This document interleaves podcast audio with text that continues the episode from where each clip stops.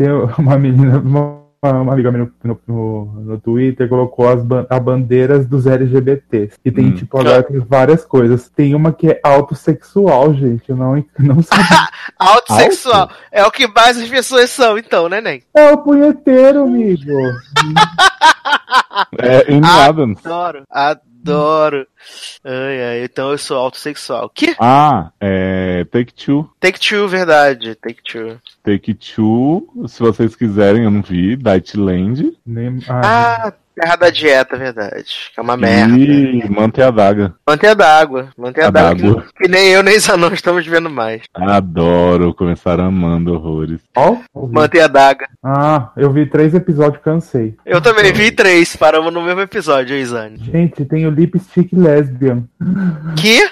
Só chupa... Só a Catzinha chupando buceta?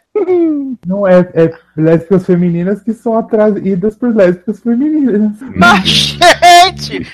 Gente, manda esse link pra esperava. nós, né? Manda esse link desse tweet pra nós. Pra nós Vou ver mandar. todas, todas as bandeiras. Então, acho que temos bastante coisa já, né? Hum. O que, que você quer falar, Baby Z, que, não, que a gente não botou aqui nessa listinha? Vou falar de K-pop, tô brincando. Ah, Agora que todo mundo ama, né? Desde que a Coreia tirou, sei lá quem. Ah, é desde que a Coreia Tirou a Alemanha. É, a Alemanha agora todos ouvem K-pop, até Darlan ouviu. Ou Hum. fingiu, só colocou lá e tirou print. Estão preparados pra jogar duas mentiras ou verdade? Não, porque eu não preparei nada, eu não sabia que era hoje. Mas nem sua vida, é só você escolher sim o fato que é verdade do que é mentira. Você Tá bom. começa então, Sassi, a gente vai se vaziando. É. Olha como você é ridícula. a, gente faz, a gente faz três mentiras baseadas no que você fala e a gente fala no final que vocês erraram e aí qualquer. Garoto. Adoro. Então tá, então vamos lá então. Minha garganta tá arranhando porque tá muito fria. Ah, tá quantos graus aí, lindo? Ah, acho que tá uns 16. Aqui tá 11, meu anjo, eu tô quase morrendo. Mais jovem aqui é Rio de Janeiro, linda. Você não tem Aqui- o sangue. Aqui é 45 graus, amor. velho. Credo, que nojo. Que nojo. Não, é não, é porque aqui em casa, o que, que acontece? A casa é de telha, então quando é quente, é muito quente, mas quando é frio, fica muito frio também. É casa temática, igual a minha também. Exato! Então vamos lá, então. Paz. Em um. 3, 2, 1. O importante é não deixar de acreditar. Alguém aí já viu um OVNI? Já, nós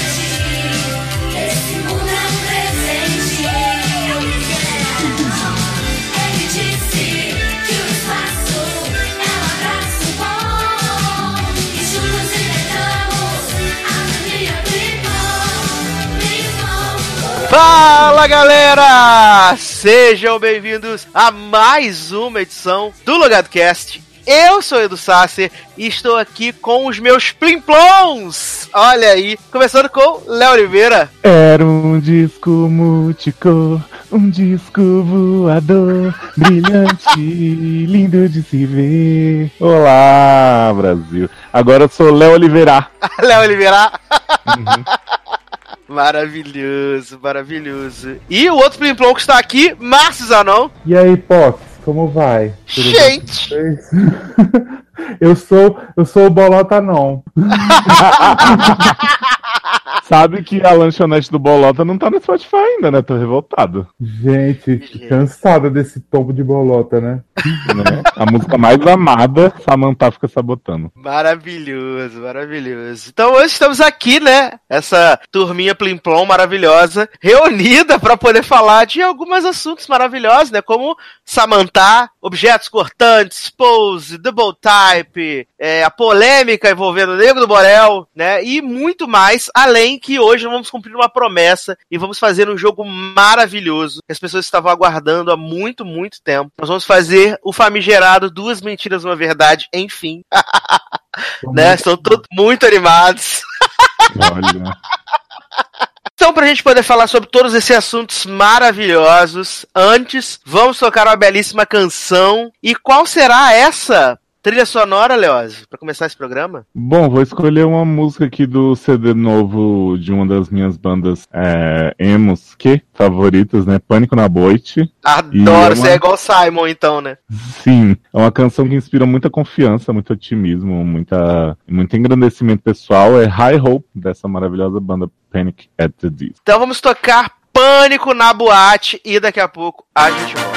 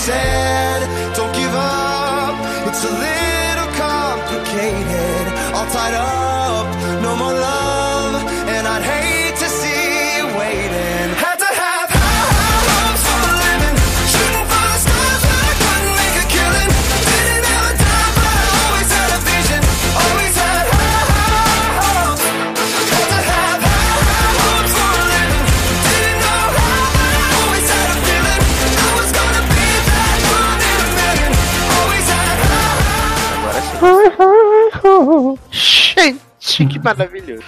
Estamos de volta com o Logado Cast e agora para fazer esse jogo maravilhoso que estamos prometendo há uma era, pelo menos, né? Que vamos fazer esse jogo. Já jogamos jogo da Wikipedia, já fizemos várias paradas, mas nunca fizemos esse jogo. Inédito no Brasil. Será, né? Ai, gente. E a mentira era que a gente não vai fazer esse jogo, não. Desculpa. Ah, Não vamos. Viu, viu que não colou e desistiu, Zanon. Não preparou porra nenhuma. Olha, a pressão do público, a pressão psicológica é demais, gente.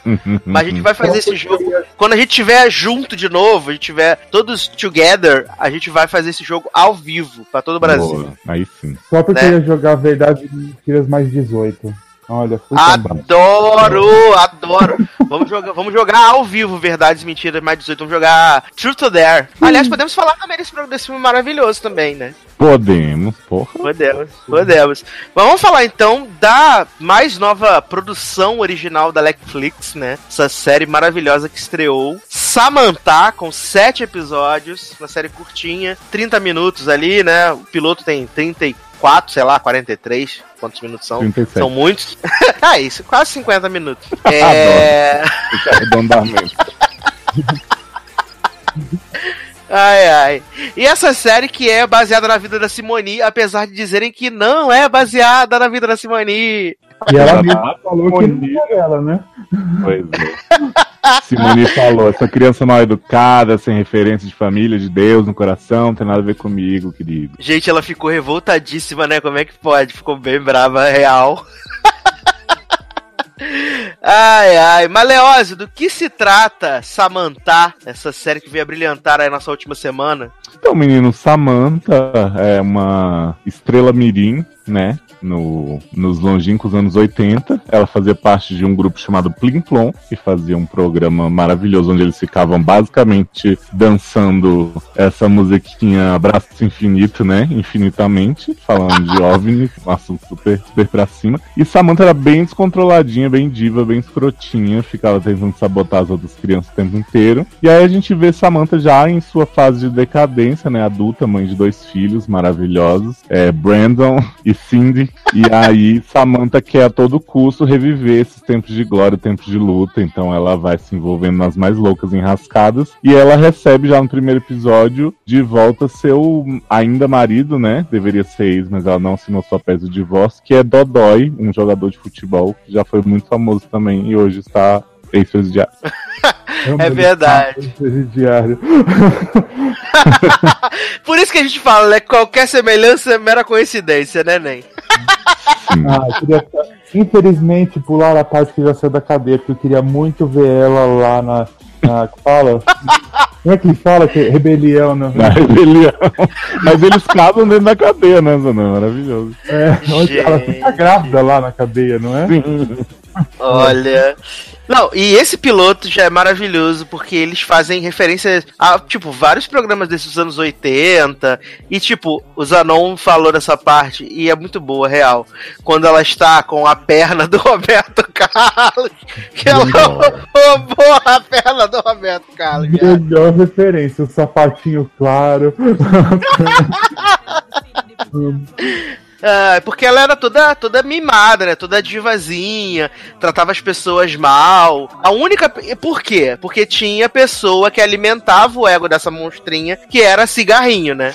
Cigarrinho, melhor personagem, gente. Só nos 80 pra nos proporcionar uma pessoa vestida de cigarro no palco, maravilhosamente. Meu, eles fizeram um negócio muito legal. O cigarrinho, o bichinho. Ela cantando música infantil, os médicos, o, ba- o bagulho enfiado assim no maiô, dançando sensuoso. Não, e a propaganda de cerveja, viado. Ela falando pros pais tomar, gente, como saudades, né? Que é, Ai, você quer que seus pais fiquem felizes e sua mãe durma tranquila, seu pai não bata nela? Compre a cerveja. Qual é o nome? Canoa. Canoa. Gente, assim, é, é- assim, ele tem alguns momentos bons, é, mas eu, eu tenho alguns problemas com a série. Eu acho que, que é meio. Assim, tem os plots bons, a ideia é legal, mas, tipo, eu acho muito teatral, principalmente as crianças lá, Brandon e Cindy. Eu não consigo acreditar em metade das coisas que eles falam, acho tudo muito falso. Aquela parte lá da- da- das crianças trancadas na jaula é pra ser engraçado, mas, tipo, não, obrigado. Mas, assim, eles têm uns momentos muito inspirados, real. Tipo, enjaulado, enja, enjaulados kids é bem legal. Enjalados, que É, muito, é bem legal, assim, sabe? Porque mostra realmente essa coisa da. de- da, da, da- do, do que tem hoje em dia, né? Que a, que a criança é nova, mas ela já quer tá na televisão, já quer mostrar o que, que ela faz, o que ela é, os talentos dela. E também eu gosto bastante do, do plot do da nossa influencer, né? Laila, melhor personagem já feita. Obrigado, queremos um spin-off. Maravilhoso. Né? Irmã de Michelle, né? Loreninha Comparato. Exato, Arrasando. mostrando que é de talento de família, né? Sim. Eu- eu, assim, na real, Sasa, quando eu comecei a ver a série, eu detestei bastante o piloto. Assim, eu acho que ele é bem falho, porque eu não consegui. E olha que o piloto é mais longo, né? Mas eu não consegui me conectar com a Samantha, eu não consegui torcer por ela. Achava o Dodói um saco, essas crianças, né? Tipo, aquela coisa assim, tipo, ah, prodígiozinho de série. E aí a série foi crescendo comigo junto com a personagem principal, assim. Então, nesse episódio do Enjaulados, que é o 3, Uhum. eu comecei a ver um lado mais humano dela, dela se importar com a filha, faz, né? Apesar dela ser escrota, ser diva, ela fazer outras coisas além do que a gente tava vendo até então. Então, acertando a partir daí. E aí teve mais alguns episódios bons da Laila, teve a reunião dos Plim Plim, né? Eu acho que dessa reta depois do episódio 3, é o único ruim mesmo é o do Flávio Júnior, que eu acho que é unanimidade aqui, é, é terrível. Nossa, precisa de uma merda. E tipo, Eu- acho que falta estrutura na série, assim. Eu acho que eles ti- tinham, como você falou, tinham boas ideias, um monte de coisa pra jogar, um monte de piada. Mas é aquela coisa de série brasileira, né? Ainda, ainda tá engatinhando em vários aspectos. O que a gente fala de 3%, né? Eles ousam pra caramba, mas vão construindo essa ficção científica brasileira aos poucos. Eu acho que Samantha é a mesma coisa, porque não é uma comédia A Grande Família, né? É uma meio que uma dramédia, eu diria. Sim, Então, sim. Não é tão comum pro Brasil. E aí, tipo, eu, eu acho que eles mais acertaram do que erraram, mesmo que o começo tenha me deixado assim bodeado. É, Uma coisa que eu não, não- que eu fico tentando entender é porque o criador da série é o irmão da Alice Braga, né? E aí é produzida por ela, inclusive. E meu irmão, pra que que enfiaram a Alice Braga nessa série pra fazer duas vezes a mesma piada sem graça? Não é Né? sem graça, viado. Melhor personagem, Samantha. Caralho, a piada não faz o menor sentido, jovem. Jovem. Jovem. Ela, a Samantha tá lá fazendo o, o show lá da festa Plock dela, lá que só tem três pessoas assistindo, né? Aí ela sai frustradíssima aí a, a Alice Braga aparece assim, fala, Samantha! Oi, tudo bom, linda? Não sei o que, ah, sua fã. Melhor, não, minha mãe era sua fã. ela fala, minha mãe. É verdade. Minha, minha mãe era su- muito sua fã. Posso tirar uma foto com você? Posso? Ah, qual é o seu nome? Ah, meu nome também é Samantha, com Y. Jovem é maravilhoso. Não entendi esse Samantha com Y, desculpa, eu sou burra. Não, não tem o que entender. Tem gente. como fazer Samantha com Ah. Y? Eu juro, eu fiquei acho que uns 3 minutos, eu parei o episódio aqui, mas não tem Y, gente. Será que eu tô confundindo Y com W, com H? Eu falei, alguma coisa eu tô confundindo. Não, Mas- gente, mas os roteiristas sabem que não tem como fazer, justamente pra causar essa, essa dúvida. É que bosta. Aí no episódio, sei lá, no, no- é no 8, no, no episódio 7, né? Quando ela vai resgatar a Dodói lá da, da, da furada. Aí encontra de novo com a Alice Braga, ela fala: Menina, você aqui?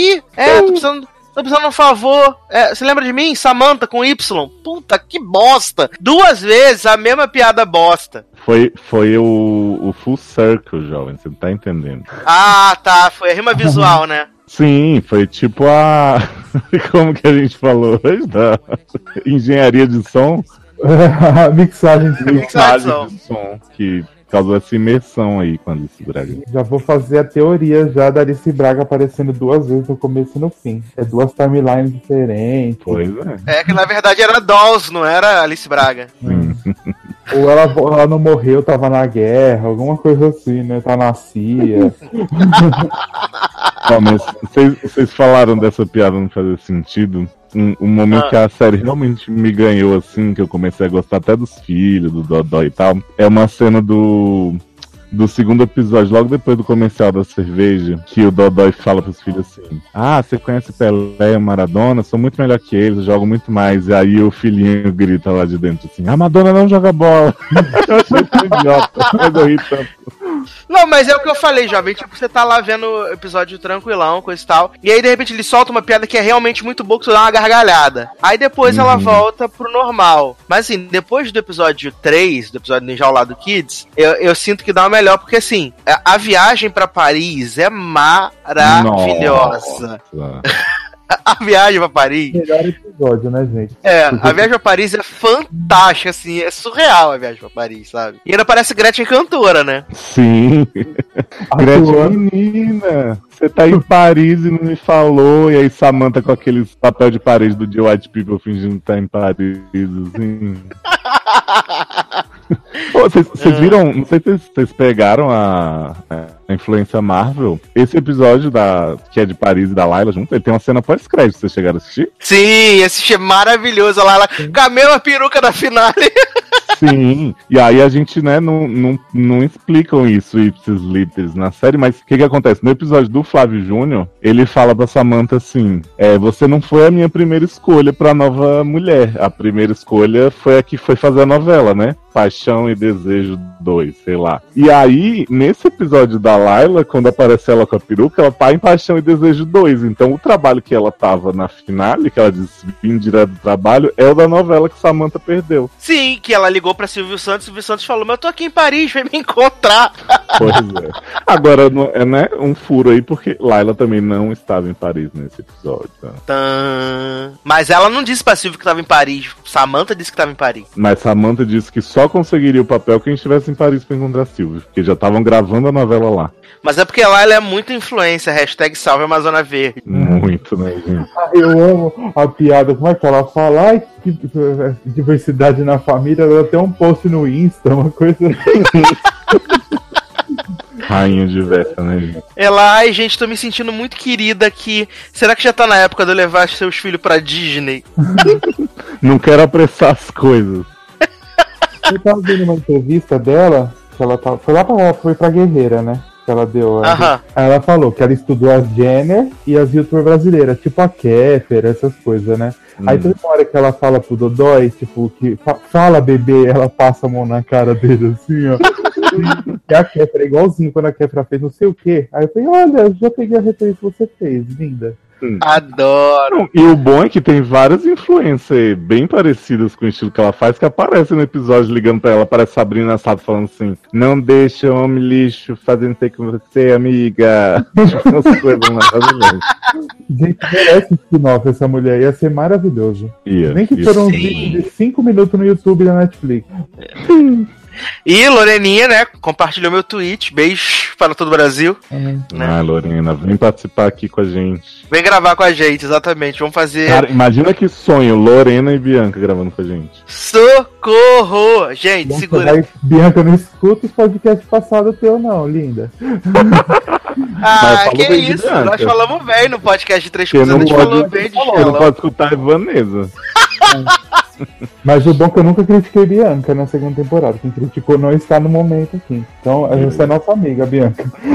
Exatamente, nós três falamos que Michelle foi o quê? Icônica na temporada 2. Dona da Maravilhosa. Ô, mas sabe quem é maravilhosa também? Não tanto quanto Laila, eu acho que não teve a chance, mas chega perto. É a Alessandra Negrini como menina cogumelo. Socorro! Não, porque o plot da menina cogumelo você vê lá, perdido no meio dos episódios, né? Que a, a, a Samantha escuta ela cantar, e aí fica, se sente ameaçada, né? E ela, tran, ela tranca a, garo, a garota no armário. A garota sai toda azureta de dentro do armário, tadinha. Aí ela fica um pouco psicopata, né? Porra, um Um pouquinho. pouco, né? Ela fica um pouco, ela fica um pouco transtornada. Ela pode fazer aquele post. Tem problemas psicológicos causados por Samantha, né? Todos eles vão pôr, né? Não, que eu ia falar da, da reunião da, da turminha Plim Plom, né? Lá no episódio 6, eu acho, que eles vão. Quando, Jogar- quando o cigarrinho faz um vídeo de duas horas, né? Que Samantha não, não vê o desejo dele. Sim, e a Samantha colocou ele no pote lá misturado com pimenta, meu Deus do céu.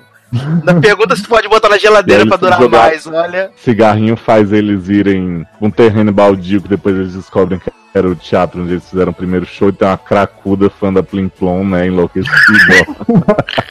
Gente, tá achando tão bonitinho aquilo, daqui a pouco a louca aparece. Não, e a Samantha, tipo, mó sentimental, assim, ai, gente, nosso primeiro show, não sei o quê. Aí a Cracuda tá lá olhando pra eles, ela, o que, que você tá fazendo aqui ainda, sua louca? É um momento de família. Sai, demônio. Aí a louca fala: Esse lugar aqui, essa casa aqui é minha! Você tem que sair daqui.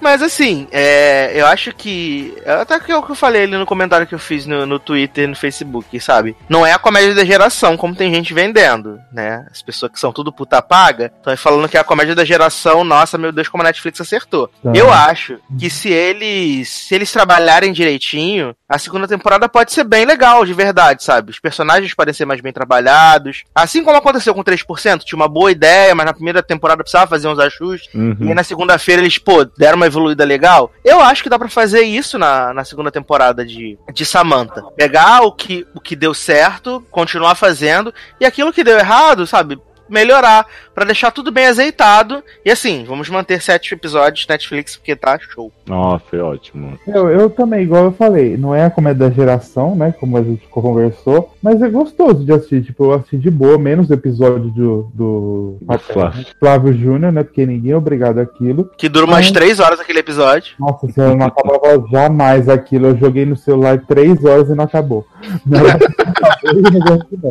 O- é, mas é tipo assim, o problema é que nem o Léo tá falando de estrutura tal. Eu acho que esse não é o problema, porque os personagens eu gostei de todos, assim, não teve nenhum que é tipo, ai, que inferno, menos Fábio Júnior. Tipo, a filha militante eu achei maravilhosa. Tipo, ela parece que tá lendo um texto, mas tão, tá tão maravilhoso. ela- Eu gostei dela, o menininho é ótimo, a Samantha é maravilhosa. Mesmo- E aí essas piadas mesmo, que tipo, tem horas que funciona, tem horas que não funciona. Mas eu acho que nada que tão grave assim que não dê pra ajeitar. O problema de eles arrumarem que errou é que ninguém tá falando uma vírgula, né? Tá todo mundo amando. 3% todo mundo acabou com a, com a série, né? E aí os caras pegou os erros que tinham e deu uma melhorada. Agora tem que ver o que, que eles vão fazer pra ajustar. É. Primeiro eles têm que renovar, né, pra segunda temporada, né?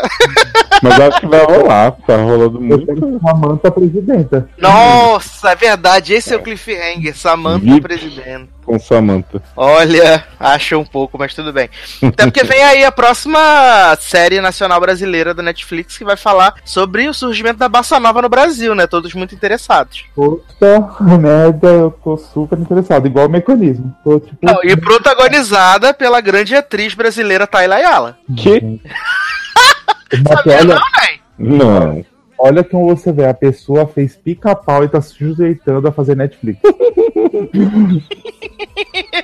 Amo. Vai ter a grande atriz Tayla Ayala, preparem-se, olha. Mas se a gente tá falando de uma comédia, então, antes da gente encerrar, vocês recomendam então Samantha pra galera assistir tranquilinha ali, né? Enquanto lava as louças. Emanuele Araújo, falei mal de você no primeiro episódio, mas te amo. Você fica ótima depois. Amo. Saudades quando ela era vocalista de alguma banda da Bahia, que eu não lembro qual.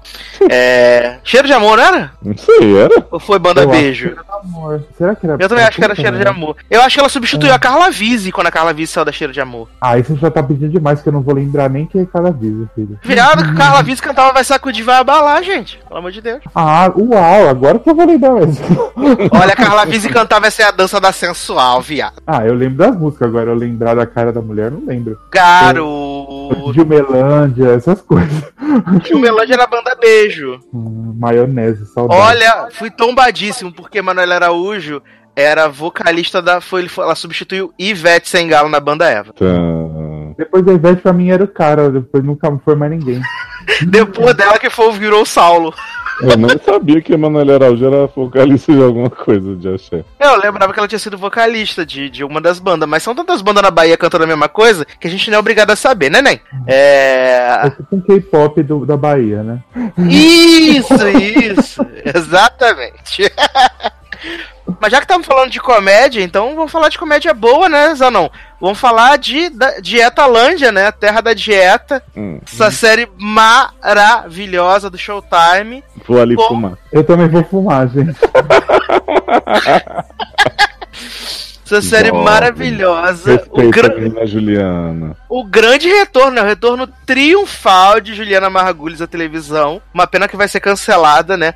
Aliás, vamos até fazer uma fofoca aqui, né, Leoz? Que a gente tava comentando na notícia que saiu, né? Que Juliana falou assim: ai, gente, fui convidada pra participar da primeira temporada de The Good Fight, mas não quis. Porque não queria, não queria ofuscar as meninas. Hum, Não queria roubar o destaque de Daiane, Luca e Maia. E aí. Olha. Cretina. Mas eu não sei se tu viu o resto da matéria, que ela fala assim: Ah, mas se me convidarem mais pra frente, talvez eu participe. Porque eu ainda Uhum. não vi a série, mesmo as pessoas dizendo que é muito boa. Acho que daqui a uns três anos eu faço uma maratona e assisto toda É, a Anitta. filha da puta. Ela- ela vai fala- ter emprego, né? Quer que já be- arrumar um bico, né? Sim. Ela, ela fala assim, né? Ai, porque eu assisti o piloto, achei soberbo, não sei o quê. Mas eu não vou conseguir ver outra série jurídica agora. Eu também não consegui ver nada Iar. médico depois de IAR. Mas É. daqui a três anos eu assisto. Tipo, Anitta falando de Marielle. Às vezes ela se pronuncia, né? Maravilhoso. Olha. A gente já quer avisar que essa série é uma merda real, né? Ah, É, é baseada num livro que deve ser ruim também, é possível. Que é onde tem o quê? Tem a menina lá, a gorda, que é a Joy Nash, que ela é chamada de Ameixa, por que Deus? E essa mina, ela escreve aquelas, cons- aquelas, aquela escreve aquelas colunas de aconselhamento, você manda carta, me ajuda, Wanda. Sede. É, excede nós, exatamente. Aí ela que responde, as- ela que responde as cartas, mas na coluna, na verdade, é, na é a cara de Juliana, né? Juliana que é a pessoa que responde, mas na verdade só que não. Gente, se danou. E aí, essa menina tá fazendo vários, né? Tá indo no AA do esgoto, essas coisas, várias paradas, porque ela quer fazer. Ah, dos gordos. Olha, já foi menos preconceituoso. Gordofobia do.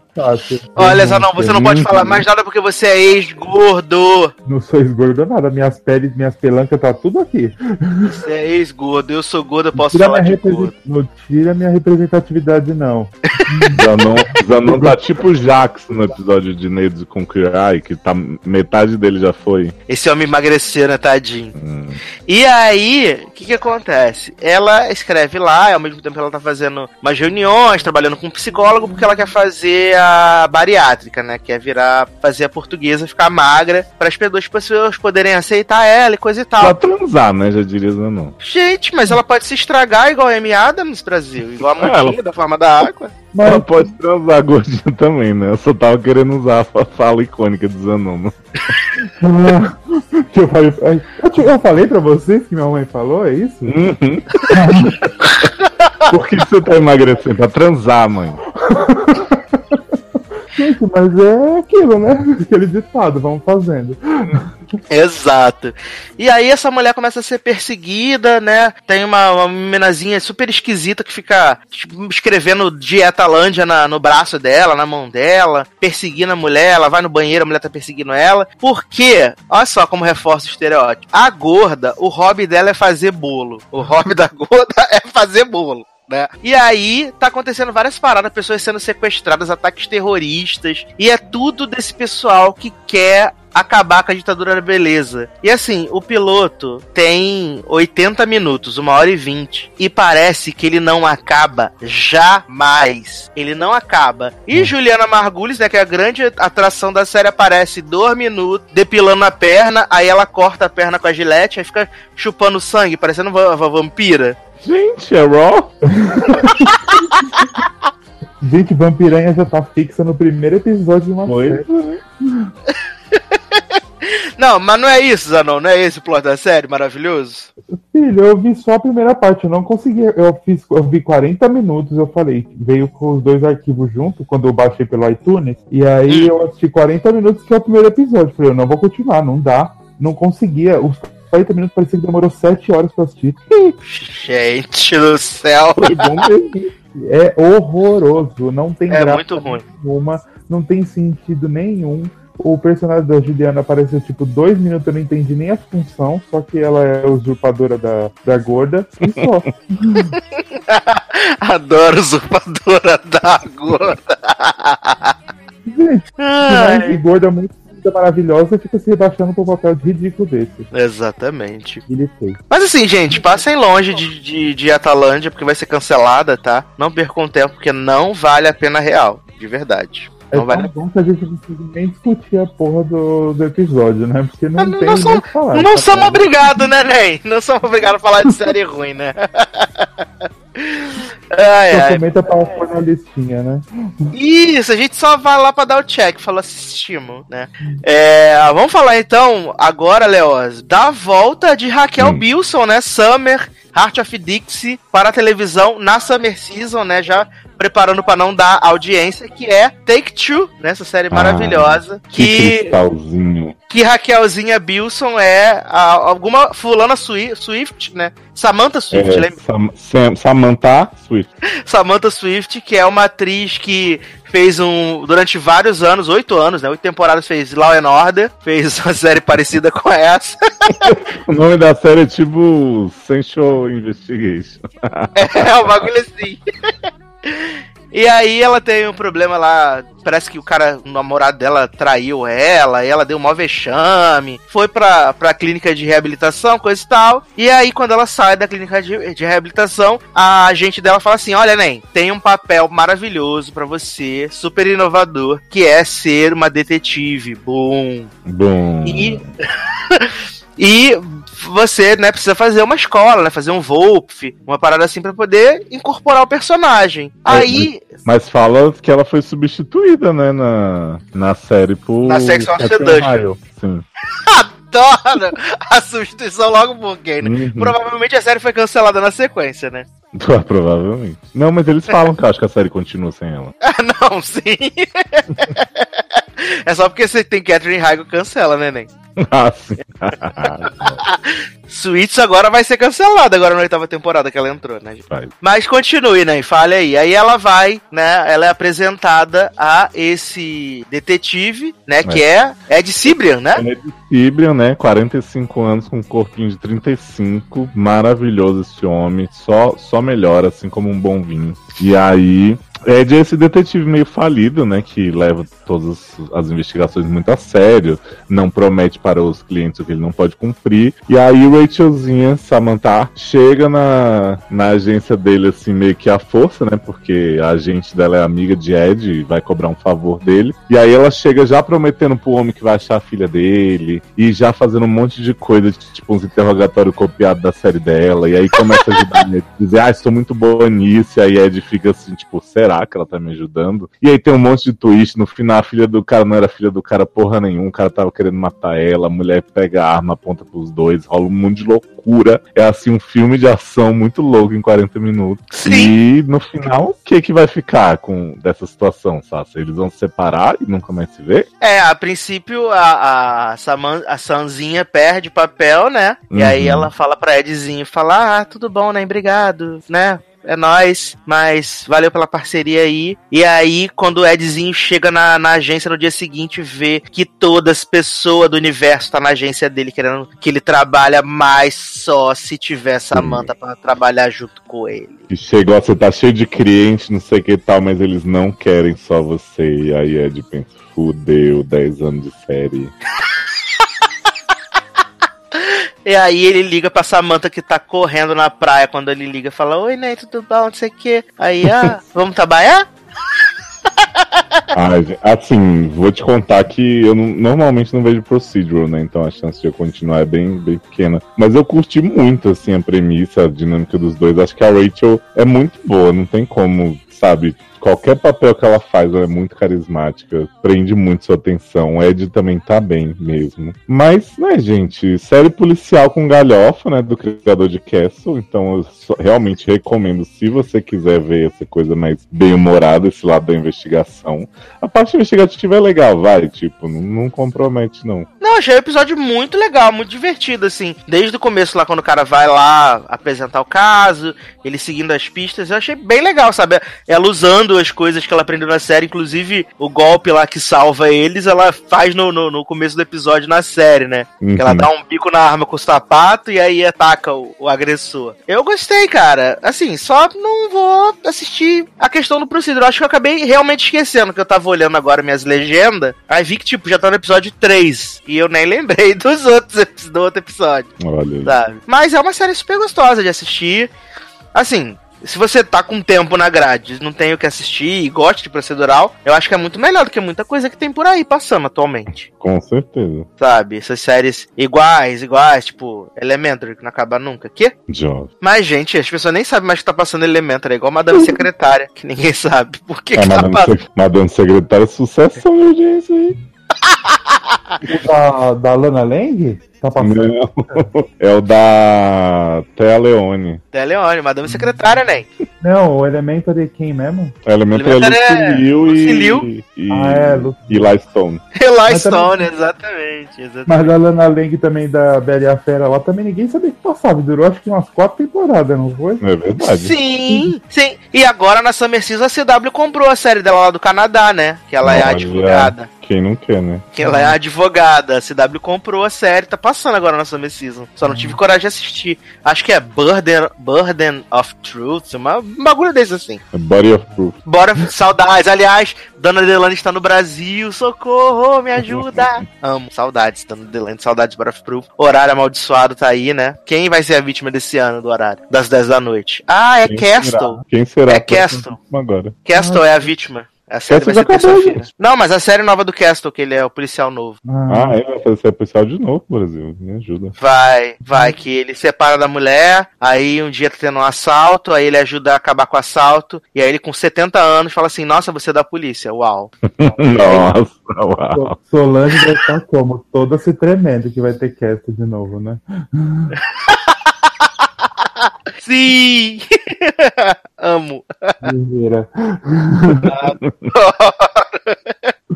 Mas, Anon, Ah. que belíssima canção iremos tocar para passar para o próximo bloco desse podcast. Claramente vamos pôr um K-pop, né? Aqui, né? Porque eu tô Adoro. K-pop. Então, toque a nova do Blackpink, do do do do, tipo Gente. do do e Edu, maravilhosa. Aí tem Em homenagem a Safa. Rainha, que quase tombou o BTS em visualizações em um dia de clipe Maravilhosa. Gente, então daqui a pouco a gente volta. Du, du, du.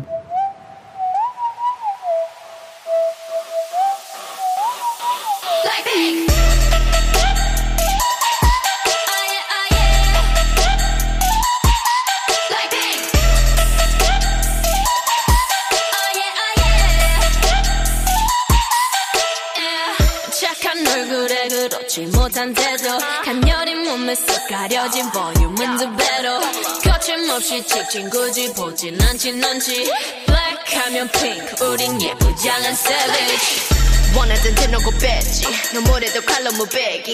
두 손엔 가득한 checks 궁금하면 해봐 check. 눈 높인 꼭대기 물 만난 물고기. 좀 톡해 난 toxic 유혹해 I'm foxy. 두번 생각해. 흔한 남들처럼 착한 척이 못하니까 착각하지 마. 쉽게 웃어주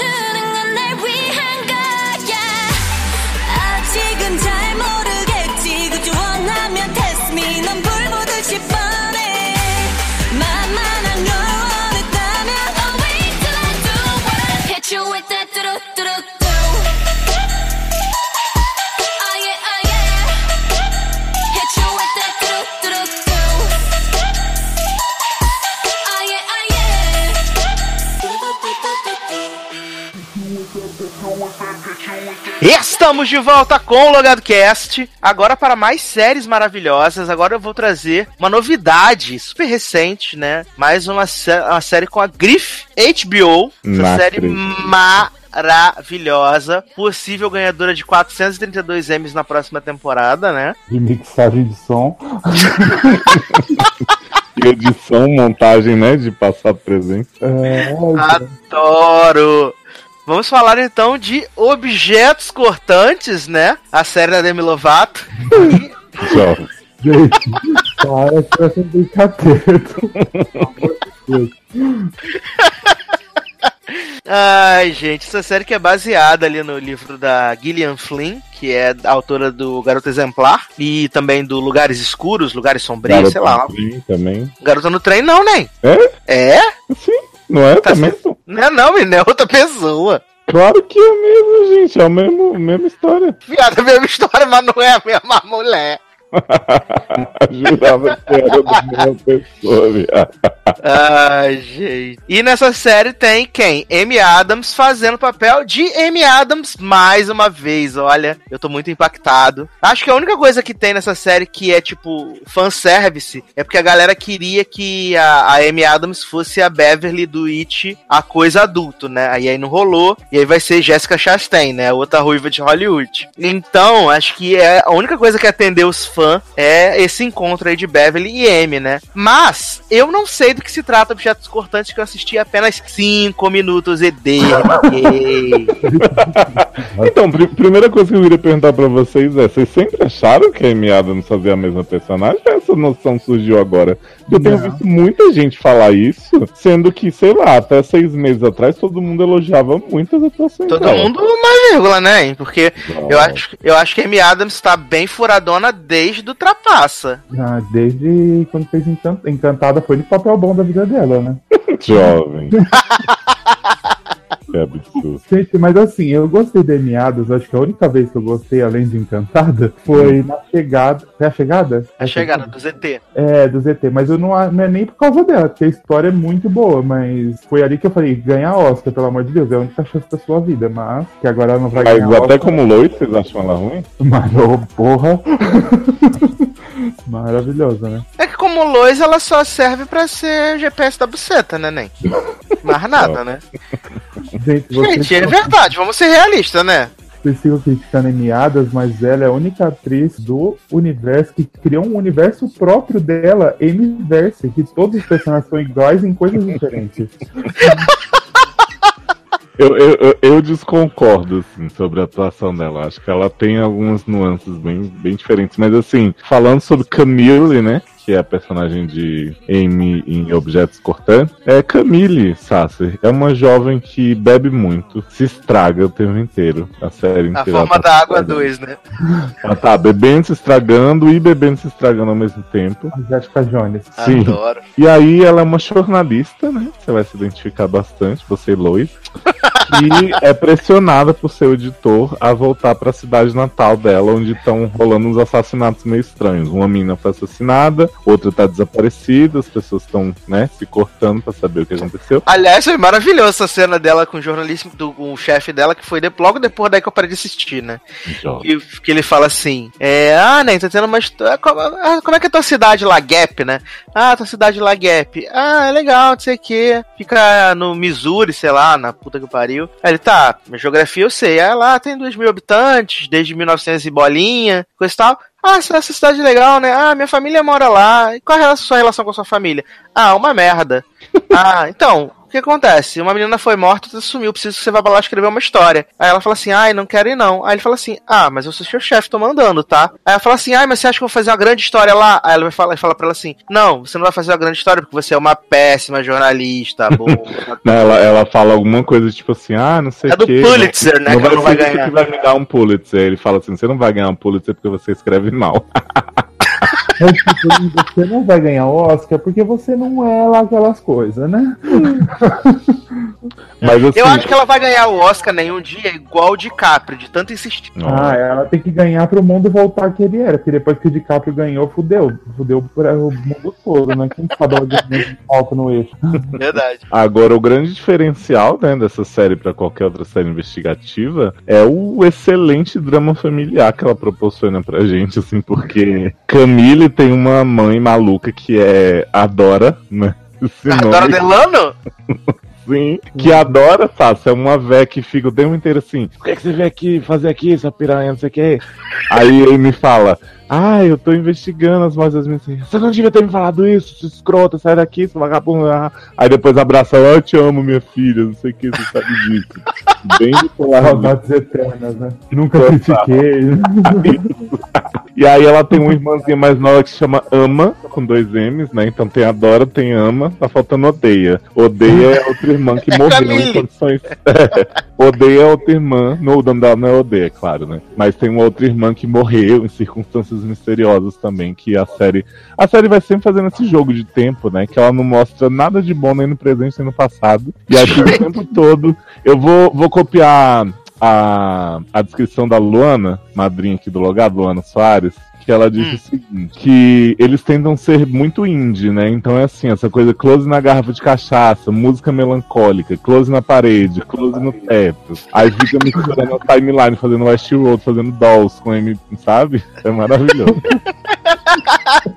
É que na verdade M é Dolls, né? ah, sempre soube, né? Depois que saiu do parque, virou Dolls virou M. Ela abraçou Dolls com todas as forças. Exato. Mas assim, o piloto é 61 minutos, né? Pelo amor de Uhum. Deus. Que dava pra fazer em 20, sério. Mas assim, vocês que viram o piloto, acontece pelo menos alguma coisa da investigação? Ou fica só mesmo nessa coisinha draminha familiar bobo? Meu, não tem nada. Tipo, fala o plot, fala, ah, tem um assassino, e parece que é um assassino em série, vai lá, não sei o quê. Mas aí fica lá, acha a menina morta na janela e fica por isso. Tipo, não me dá, tipo, oh meu Deus, tem um twist que vai acontecer, que meu, eu tô muito ansioso, não sei o quê. Eu fiquei uns 60 minutos esperando acontecer alguma coisa. E nesses 60 minutos não aconteceu nada, além dela beber e fumar pra caralho. Que até eu tava nervoso de tanto que ela fumou. E a hora que eu E a mãe xingar ela e depois a oração. É uma vagabunda na rua e santa em casa, né? Maravilhosa.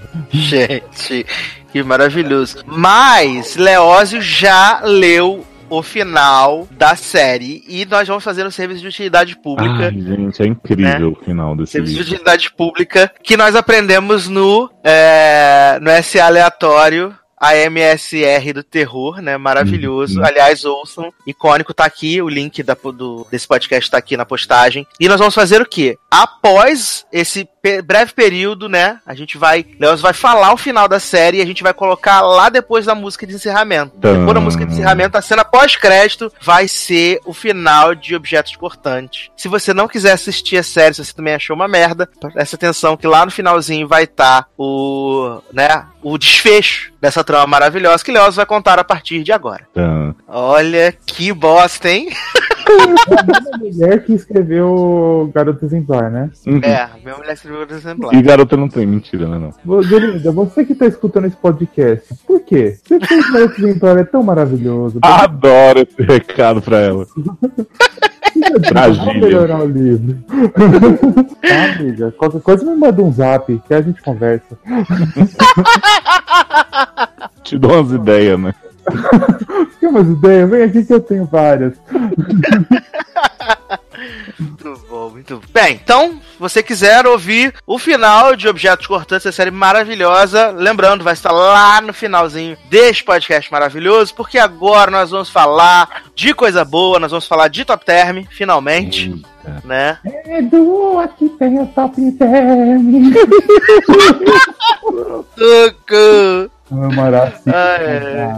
よし! Mas vamos falar de série boa, né? Que voltou aí, série veterana, que voltou pra segunda temporada, que é The Bold Type, ou As Fontinha, como a gente costuma chamar. Só você, Edu.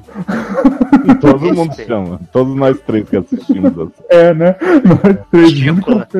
Ridícula, ridícula. O que importa é a gente, as outras pessoas não importam, nem. É, isso é verdade, né? Pra que Exatamente. 130 milhões de brasileiros se nós três somos maravilhosos, né? E The Bold Type voltou aí pra segunda temporada, agora já tá no episódio 5, né? Indo pro 6. E o que, que vocês acharam dessa, desse começo de temporada que a gente achou que, tipo, Jane, né? Jane terminou a temporada saindo da Scarlet, indo pra Insight, né? Porque ela queria ser super relevante politicamente, escrever com papos cabeça, não queria falar só de, do, do, do gloss da, da, da moda, né? Ou do vibrador favorito. E essa mulher chegou lá e quebrou a cara porque tava escrevendo lá a matéria sobre o tampão, né? Os Tampex. o É os Sempre coletores. livre. Isso. E aí. A de checa.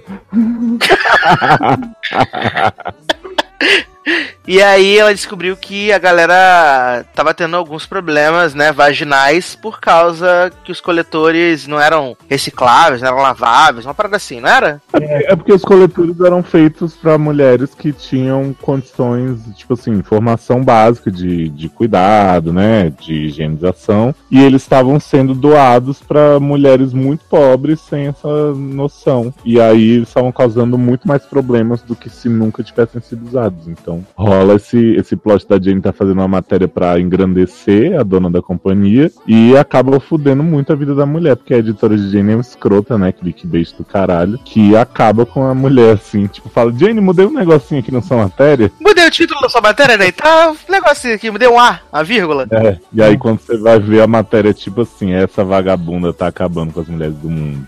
exatamente, Nossa. exatamente. E aí, Jane fala, mas você mudou minha matéria, não sei o que, papapá. Aí Jane vai, bota no, no. Manda uma mensagem de voz. A mulher fala, "Ah, desculpa, nem, não queria te magoar. A gente tá. A Insight tava errada. E aí a mulher faz um remix com Olha. A caixa postal de Jane, bota no Twitter, bota no YouTube, bota no Facebook, gente. Jane. The Bold Type muito antenada no que que bomba na social media, porque é um pedido de desculpa normal. É tipo, a menina, oh, foi mal aí, não queria tal. Vira um autotune mega viral que todo mundo sabe. Você passa na rua e fala, ô, você é a menina do pedido de desculpa do autotune? É o gemidão do zap de, de Boltype. Ai, não. mas E.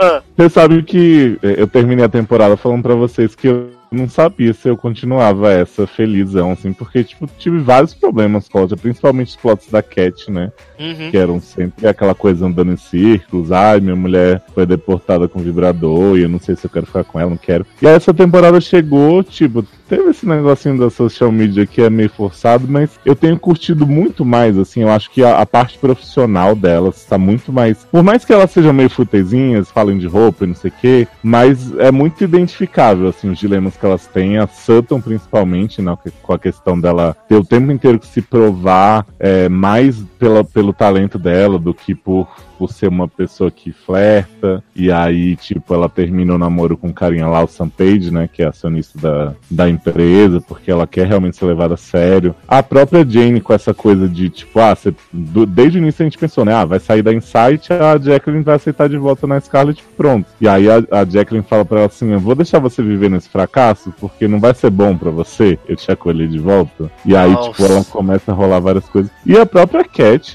apesar de uns plot bem babaca, ela tá tendo uma- um plot muito bom agora, profissional também, que é dela tentar meio que dar novas, trazer novas vozes, né, para a social media da, da Scarlet. E eu achei esse plot muito bom. É, porque o primeiro plot de Cat foi maravilhoso também, né? Que depois que ela voltou da sua viagem de duas semanas com a Dina, né? Voltaram romance, full romance, tudo maravilhoso, é nóis. E aí a sketch chamando a Dina, ah, vamos pra festa, vamos pra Ai, festa, vou né? tirar foto com você ali no tapete vermelho, amiga, namorada. Aí a Dina fala assim. a Dina fala assim: não, Ney, não quero. Ah, por que você, que você não chupa minha buceta? Viado, o, o problema desse plot é que, assim, o tempo inteiro eu tava muito entendendo o lado da Dina. Tipo, ah, não é porque a gente tá junto que eu vou de repente virar o troféu da menina e ter que aparecer em É, eu também achei que fosse por causa dessa parada de ser trophy wife, entendeu? Pois é, tipo, eu muito pensei, ah, amiga, você tá certo. E eu fiquei esperando o momento do, né, da, da explicação surgir. Aí quando a Dina chega no meio da festa e fala assim. Então, o problema é que você tá mal me exibindo e tal, e não sei o que, e você não, não chupou minha buceta aí, não cheirou minha bucetinha. Aí eu fiquei assim, quê?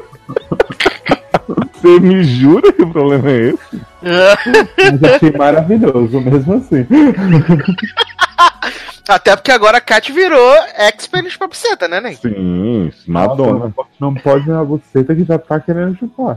Exatamente. E é mesmo, né? Que ela tá querendo pegar as amigas da Dina tudo agora. A amiga feia dela, né? Olha. Horrorosa.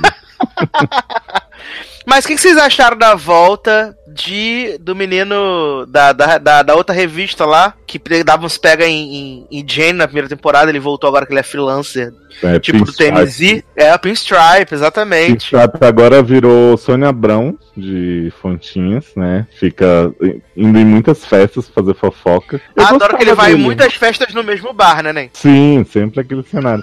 Eu gostava bastante dele, assim, mas eu entendi porque não deu certo com a Jane e, e, tipo, foi um negócio super ok, tipo, eles são amigos, eles se respeitam e tal, mas ele não é o cara pra ela. E eu tô gostando muito desse par romântico novo da Jane, que é o médico meio nerdão, assim. Então Ah, eu realmente prefiro que permaneça assim do que ela voltar a pegar o Pinstripe. Ah, Não, e até, até levantou a, aquela questão lá legal, eu achei pelo menos legal, da, da religião, né? Que ela, que ela fica lá se questionando quando ele fala a respeito da religião. Ela fala assim: ah, você é um médico, acredita em Deus, isso aqui. E é meio que ela, ela repensa e explica o porquê que ela não. né? Que ela tem alguns problemas com religião. Eu achei isso bem legal. É, então, eu achei que ficou Uhum. legal dela e até também da Cat, que falou um pouco do passado, que a gente não sabe nada do passado delas. Não sei se vocês têm essa sensação também, que a gente sabe tudo que Sim. elas estão fazendo, que elas estão evoluindo, não sei o quê, mas a história delas de antes quase não tem. Não, da É. do que, que, que, que ela. Da, da onde ela veio, pra onde ela. Pra, até onde ela chegar, tipo, eu não lembro. Da Cat Uhum. a gente sabe um pouco e da Jane também um pouquinho que teve agora. É, a Sultan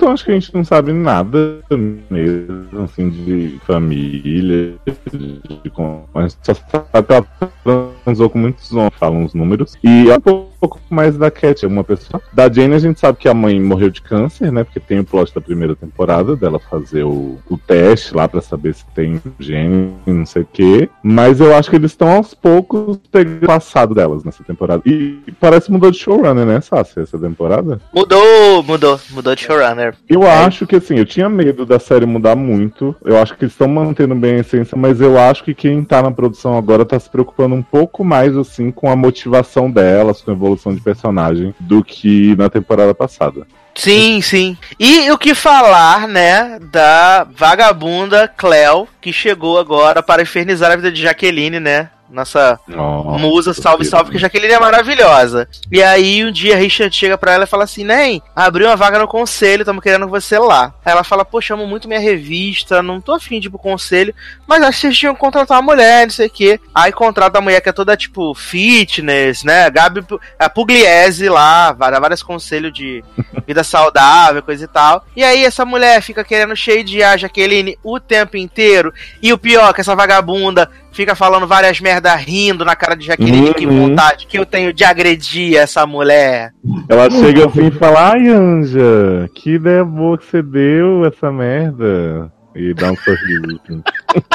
Nossa, odeio essa mulher. Já podia morrer também, né? Desgraçado. Cara, essa mulher, aquela estagiária Japim que ficou tentando fazer slut shaming em Sutton, né? E Sutton foi maravilhosa, jogou na cara dela tudo que ela tava fazendo. E, e aquela, essa drogadita agora amiga de Sutton também? Que Sutton fica pagando as cocaína pra ela com o cartão da firma? Adoro! 800 Odeio. reais de cocaína no cartão da empresa. Ai, menina, a gente pediu uns party favors aqui, é super normal, não se preocupa não. Quando aparecer aí que você pagou, tipo, 10 drinks de 20 dólares e um negocinho na nota de 500, relaxa, ninguém vai nem desconfiar. Ai, tô com medo por Sutton, porque o plot dela é tão, tá tão maravilhoso que eu tô com medo dela de cagar em alguma coisa. Mas eu acho que não vai cagar agora. Eu só tô esperando ela se resolver com o Richard, porque eu acho o casal é muito bom. Ah, mas a Richard já tá pegando outra, né? Ah, mas. É, mas tu viu que ela, que ela, né, queria dar uma chance, aí viu o Richard tirar a mulherzinha do carro, e aí vai descobrir que a mulherzinha, na verdade, é a tia do Richard. Eu, Ah. coisa. É uma prima, tipo. É a prima distante, exatamente. Viado, A colega gosto, que tá vindo passar uns dias. eu gosto tanto de Sutton que eu tava falando pros ou pro Sácida, não. Que teve o plot da Sutton e contar pra amiga do cara, que- pra mulher do cara que ela tava pegando que ele tava traindo ela, né? Aham. E aí eu falei, Sassi, Sutton vai se ferrar com essa mulher, né? Essa mulher vai matar a Sutton, vai fazer um inferno na vida dela. Aí chegou lá na hora, a mulher super tipo, ai amiga, que bom que você me contou, vou atrás de alguém que me ame, não sei o que, super, né? É, prioridade. E Prioridade. aí depois tem uma sequência de Sutton andando na rua decidida, assim, uma música. E eu pensei, meu Deus, alguém vai atropelar Sutton, vai dar um tiro nela, eu fiquei desesperado. Aí ela só viu o Richard como mulherzinha mesmo. Ah, Vamos pensar que é, free, é freeform, que não vai ter tanta tragédia. Tem um tiro na policial 300 vezes em Fosters, mas não vai ter nessa.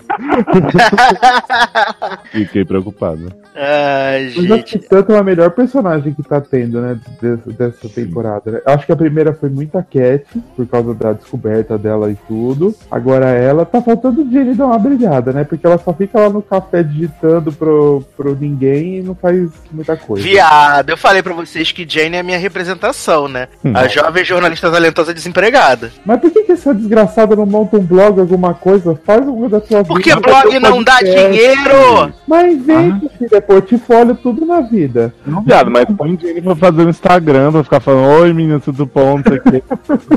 Qualquer coisa. Oi, Pegar- podia pegar mais la- aula com Laila, né? Podia. Podia fazer uns Ai. vídeos. Olha, eu tô aqui com a minha amiga lésbica. Hoje vamos falar como é ter uma amiga lésbica. Aí eu... Como- como ter uma amiga que namora com o chefe. Fazer essas coisas. que horror!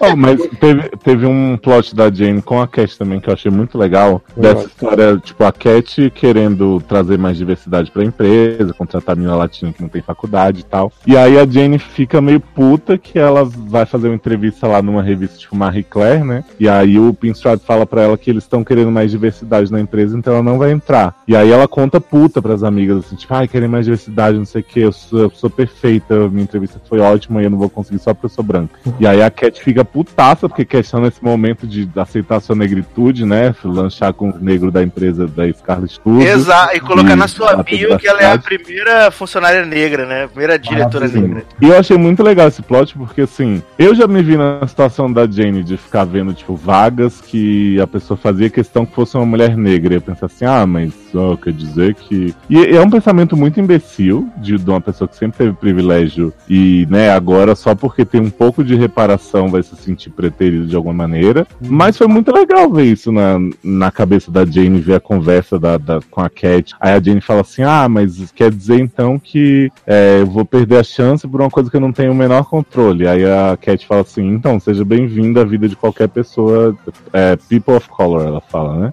Tã. Eu, eu achei bem legal, assim, acho que a série pega uns assuntos bem cabeludos e põe no meio dessa, dessa aventurinha delas. O legal foi porque, tipo, no, acho que foi no segundo episódio, não lembro no primeiro, que foi esse deles falar da bio dela, que ela não queria porque ela é negra, que ela não era negra, porque ela ia- não queria representar mais o pai dela do que a mãe, não sei o quê. E aí nesse já falou isso, tipo, mostra que ela é, não é uma coisa do nada que ela sentiu aquilo, né? Uhum. evoluíram dela de um ponto. Primeiro ela se descobriu lésbica, depois ela se, tipo, não se assumiu, né? Ela consegue é, falar que é uma pessoa negra, que consegue chegar, e agora ela tá dando aula pra ela. E aí a Jenny, pra entender, não foi uma coisa, ah, tá bom, entendi, amiga. Não, foi mó debate legal, assim, que ela foi falando, Uhum. falando. E a Cat pisoteando na cabeça da menina e falando, filha, vamos entender que você tá falando bosta, né? E a Jane fala pra ela: Mas linda, você mora no loft dos seus pais, não paga conta. Gente, eu Também tá vindo me dar, vindo me dar lição de moral, Anja. meu cu na unha quando ela falou isso. Quando eu falei, ai, filha, cala a sua boca, vai. Mas, a- mas eu achei legal porque a Cat reconheceu. Ela falou: Eu sei que eu tenho meus privilégios também, né? Uhum. Porque outra pessoa não reconheceria essa, essa questão. Falar, amiga, a gente tá falando de negritude júnior aqui, entendeu? E aí você tá querendo levantar a questão de ser uma pessoa bem- eh, que tem pais bem-sucedidos, coisa e tal. Mas ela também, se- ela assumiu também, entendeu? Que teve os privilégios dela. Isso eu achei muito legal. E, e o bom, acho que o mais legal do Debut Type, principalmente, é que as coisas acontecem e. Tirando o fato da Cat na primeira temporada ficar, ah, meu Deus, ai, Dopadina, não Dopadina, as coisas acontecem e se resolvem de maneira rápida Uhum. e orgânica, sabe? Porque mostra que, ela, tipo, acima de tudo, elas são amigas. Porque quando você tem um, um grupo de amigos, pessoas que você se relaciona todos os dias, as divergências vão acontecer, né? As brigas vão acontecer, mas geralmente as coisas são superadas muito rápido e de maneira muito orgânica também. É, não, Né? não fica uma coisa, é tipo, ah, eu preciso te ensinar, não sei o que. Não, é uma coisa que, meu, eu gosto de você, eu vou parar pra te ensinar, né? Eu não vou querer brigar com você, né? É uma coisa Exato. Tanto que ela fala aquilo, a Cat fala aquilo lá pra Jenny e tudo. A Jenny ainda não entende, né? Na hora que ela fala, ela fala, tchau, mas eu te amo, tá? Eu também te amo. Tipo, eu vou tentar te explicar, vou tentar te ajudar, né? Isso, exatamente isso. E tem consequência, né? Tudo isso que elas vivem, assim, tipo, você não. Muito provavelmente você não vai ver num episódio daqui a um 10 uma repetir o mesmo erro. Pelo menos uma menção, se ela fizer cagada de novo. Tipo, ah, você não lembra daquilo ali? Vai ter, né? Eu acho que eles cuidam bastante das personagens É. não regredirem à toa. Não, isso é, isso é legal, porque eu acho que é muito ruim, Zanon, e, e hoje a gente tem uma experiência de, de Nashville, aí, seis temporadas, onde os personagens eles não evoluem. Eles estão há seis anos rodando atrás do rabo, repetindo os mesmos erros. Quando você pensa que ele vai evoluir, ele volta a fazer as mesmas coisas. E graças a Deus, em The Bold Type, a gente vê esses personagens evoluírem. E isso é muito legal pra quem tá acompanhando, sabe? Ver uma evolução, um crescimento de- da- da- das personagens, sabe? Eu acho muito legal. É na personalidade delas e também a carreira delas. Né? Como o Grey's Anatomy tinha, que hoje em dia tá meio parado nisso, tinha muito isso, né? Eles evoluíam na carreira deles, mas evoluíam como personagens também. Exato, exato. Isso faz The Bold Type ser legal de acompanhar. A gente viu a Sutton ser secretária, agora ela é estagiária, que ela tá tendo a atenção do chefe dela. A Cat já é diretora, então tipo, ela já tá num topo, que ela não tem pra onde ir assim além daquilo, mas agora ela traz uma outra coisa que é mais gente nova.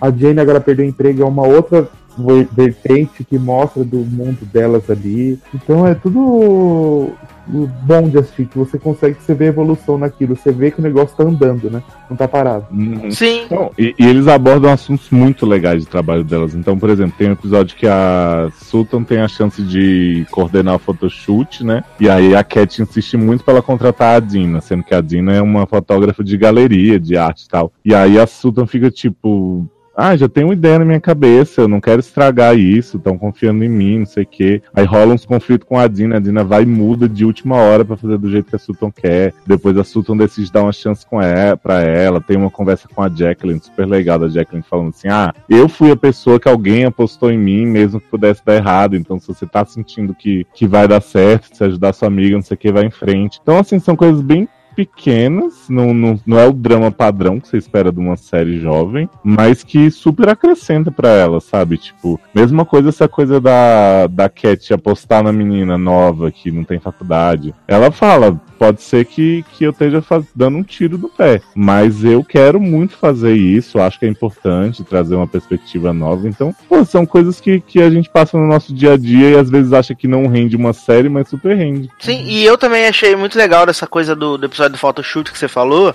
foi a postura da Adina. Porque eu acho que qualquer outra série ia fazer uma rivalidadezinha, Magoada, né? entendeu? Ia ficar magoada e ela, tipo, foi super compreensível. Ela ouviu a, a Sutton e a, e a Cat brigando ali por causa dela, na casa da questão. E, tipo, ela falou assim: não, vamos fazer do seu jeito, né? Porque a Cat ama vocês, eu amo a Cat, então a gente tem que, tipo, viver em harmonia, sabe? Tentar entender ah, o lado de cada um. Eu achei isso muito legal também, sabe? Até que o Richard, né, quando ele tava junto, até sentar, mostra isso, né? Que, tipo, ele entende, como a Dina entende, que as três são muito amigas e não vão separar. Tipo, se for pra decidir, vão ser as amigas. Não que for ser as amigas primeiras, é diferente, né? Então ele vai gostar de uma, vai gostar de todo mundo ali. Eles se tratam bem. Quando ela Cat fala com o Richard lá, você vê que, tipo, volta com eles, Sutton, pelo amor de Deus, porque ele gosta de você, das amigas e tudo, né? Tá dando certo. É, porque é, é, é, tá, os personagens periféricos ali, eles entendem que, tipo, o vínculo delas é muito forte, né? E que não vai ser qualquer pessoa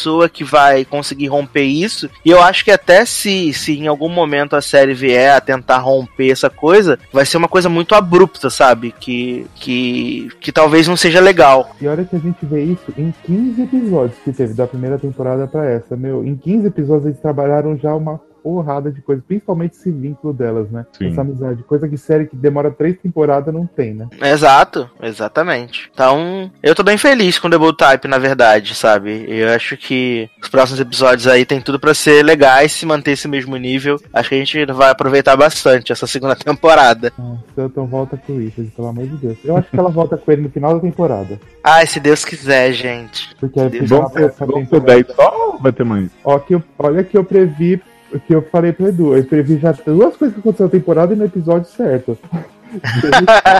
Emprego de volta pra Jacqueline, acho que no terceiro episódio. E, no, e aí a Jacqueline não ia aceitar. E agora eu acho, eu acho que no sexto ou sétimo eu falei que a Jacqueline ia voltar a Jamie pra trabalhar com ela. Vamos ver se tá certo também. Ai, gente, aguardemos então, mãe, mães Anon, né? Vamos aguardar.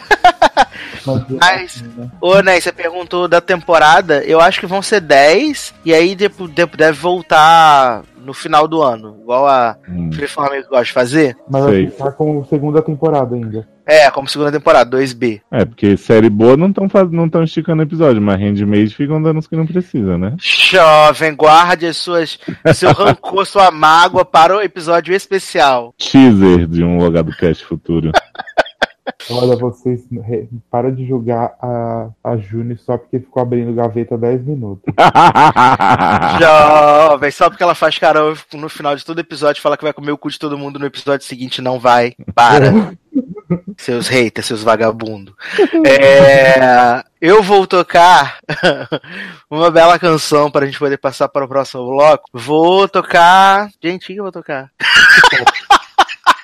Não, K-pop já teve, né? Vou tocar. Sei lá, na hora eu decido. Vou tocar aqui uma canção pra vocês. Só com bip-pop agora. Cara, eu tô. Vou tocar a Cláudia Leite, Baldinho de Gelo, que hoje é aniversário dela. Que? Jovem. É.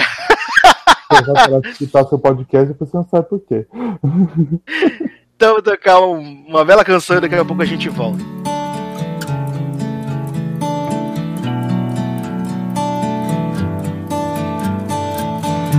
So lately, been wondering who will be there to take my place when I'm gone. You'll need love to light the shadows on your face. If a great wave shall fall and fall upon us all. Then between the sand and stone, could you make it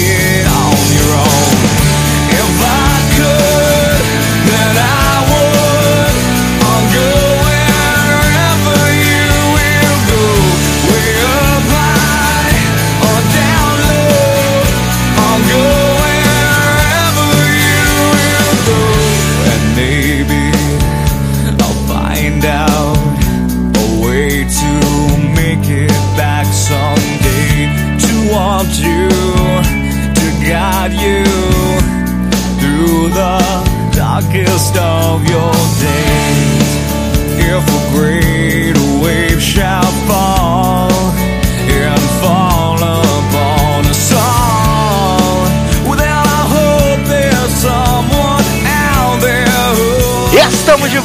com o Logado Cast, né? Aí com recomendaçõezinhas de séries, coisa boa. E outra série que a gente, né, também assistiu, nós no caso eu e o Zanon já desistimos, é uma nova série do, do Marvel Studios, só que agora no canal For Men, né? A gente começou a assistir, assistiu até o terceiro episódio de Manto e Adaga, essa adaptação maravilhosa dos quadrinhos, que a gente tava muito curioso, achando que ia ser uma farofona, tipo Runaways, mas na verdade ela é toda conceito, né? Toda conceitual. E aí a gente já pulou fora, porque não somos obrigados. Fiquei bem chocado com essa lesbofobia, só porque a série é sobre duas mulheres. Gente, esse plot é maravilhoso. Gente, escuta uns podcasts atrás que Léo acha que Manta Daga é, um, é duas mulheres, sapatão. Mas, Arnaldo, do que que se trata Manter a Daga, essa série maravilhosa? Então, Manta Daga é o quê, né? São duas crianças de duas realidades diferentes. Uma branca privilegi- privilegiada, quem poderia prever, e um negro periférico e tal, né? Todo cagado pela vida, como a gente já sabe como, como os negócios funcionam, né? E aí, é, um dia, num, um dia eles meio que tem um, um encontro de que o- a menina sofre um acidente e ele tá, ele tá nesse local que o irmão dele morre. Nisso, eles acontece uma explosão e aí eles, eles é, eles juntos lá, eles recebem os poderes, e isso eles têm tipo uns, uns sete anos. E aí anos depois se passam, aí o jogo virou, que a menina branca agora ela é a. Gente, eu não sei o nome das pessoas mais. Tá a, toda fodida, a Daga tá toda cagada, dormindo fora de casa e fingindo que dorme na casa dela. dando golpe nos homens, tudo roubando as coisas. O ícone. Que ela consegue as coisas lá, não tem nem lugar pra morar, mas tem vestido bom, tem comida, tem tudo. E- Rouba do museu.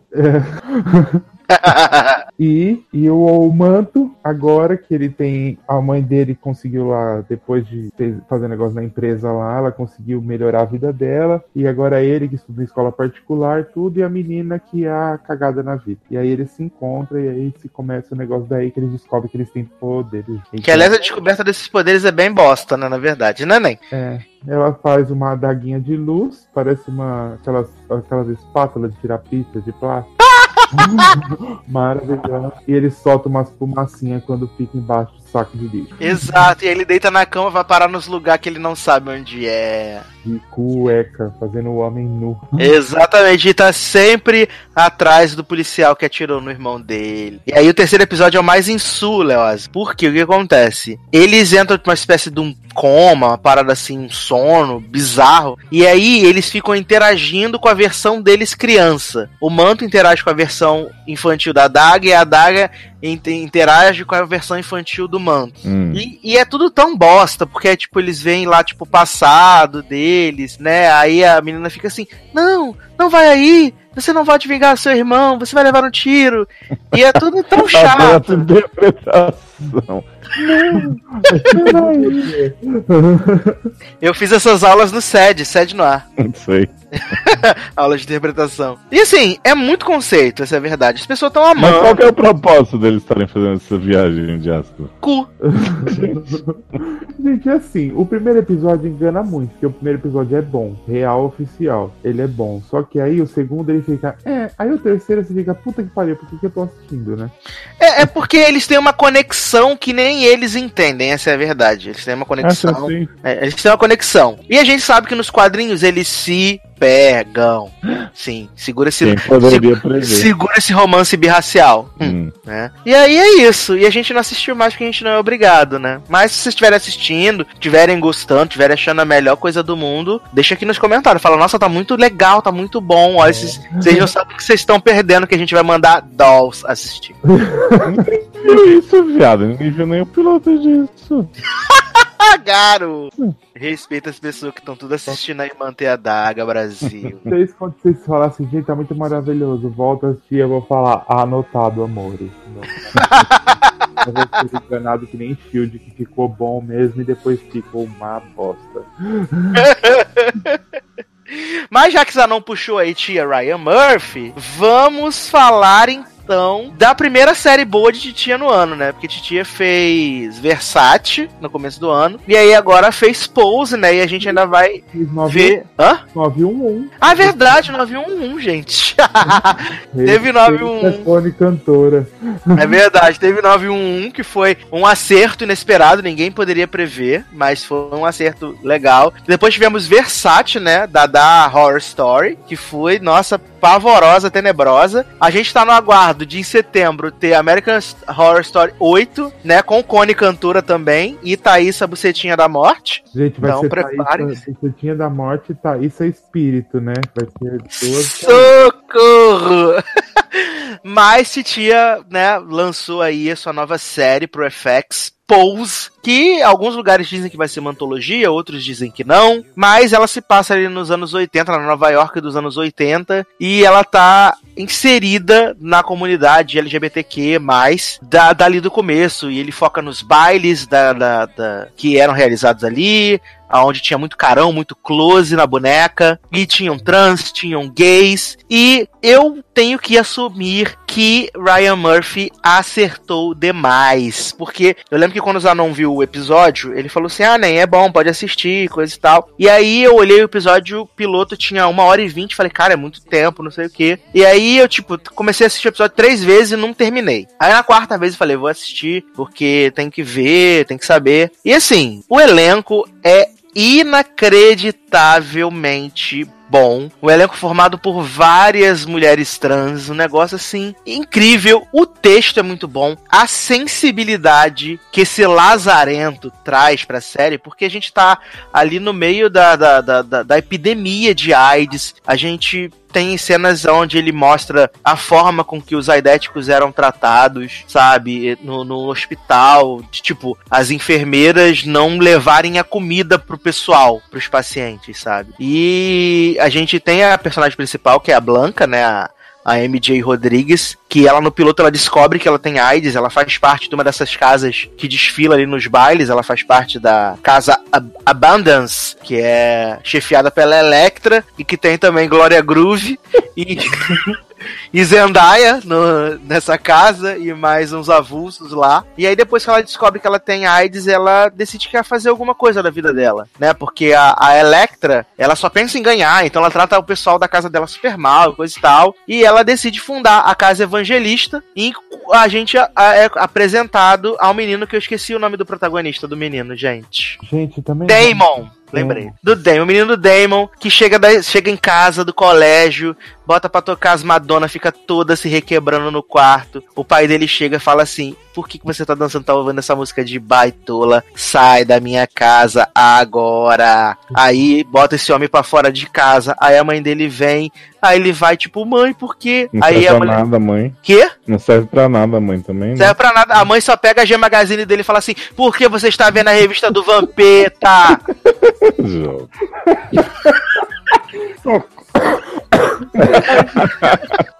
Não pode ver a revista do Vampeta, que absurdo, sai daqui. Isso. Já imaginei Vampeta no rede do gol jogado com a piroca pra frente. Olha. Ah. E aí essa mulher bota esse menino pra fora, esse menino fica dormindo nas ruas, tem a roupa. A bolsa roubada. Aí um dia ele tá lá fazendo uns street dance na rua, né? Pra ganhar uns trocados. Blanca vê ele. Fala assim: Ah, você é muito talentoso. Você aqui, eu vou te pagar um lanche, né? Vem cá, vou te dar uma balinha. E fala assim: Ah, tô fundando uma casa, né? Casa evangelista, não sei o quê. E, gente, a partir daí é só amor. Porque Blanca é uma pessoa maravilhosa. Não tem um episódio que essa miserável não faz você derramar a sua vida em lágrimas. Gente, Blanca é um ícone, né? Primeiro que Blanca não pode ver uma pessoa na rua que ela já quer adotar. Que já né? acolhe, né? Dois fósseis, né? tipo, The Foster, provavelmente deve ser vó de, de Lena. Ou de. De. Steph, né? Alguma coisa- Meu, e ela é, tipo, maravilhosa. E, e pra você ver como você tava falando do elenco, tudo, é, como é má vontade das pessoas, do próprio meio artístico lá, daqui também, porque não tem, de contratar gente trans pra interpretar pessoa, personagem trans, ou até cis. Porque, Beijo, meu, Scarlett Johansson, né? É, beijo Scarlett Johansson, be- beijos. Como é que é o. Gente, o Newt Scamander de Animais É o-. Homem bucetinha.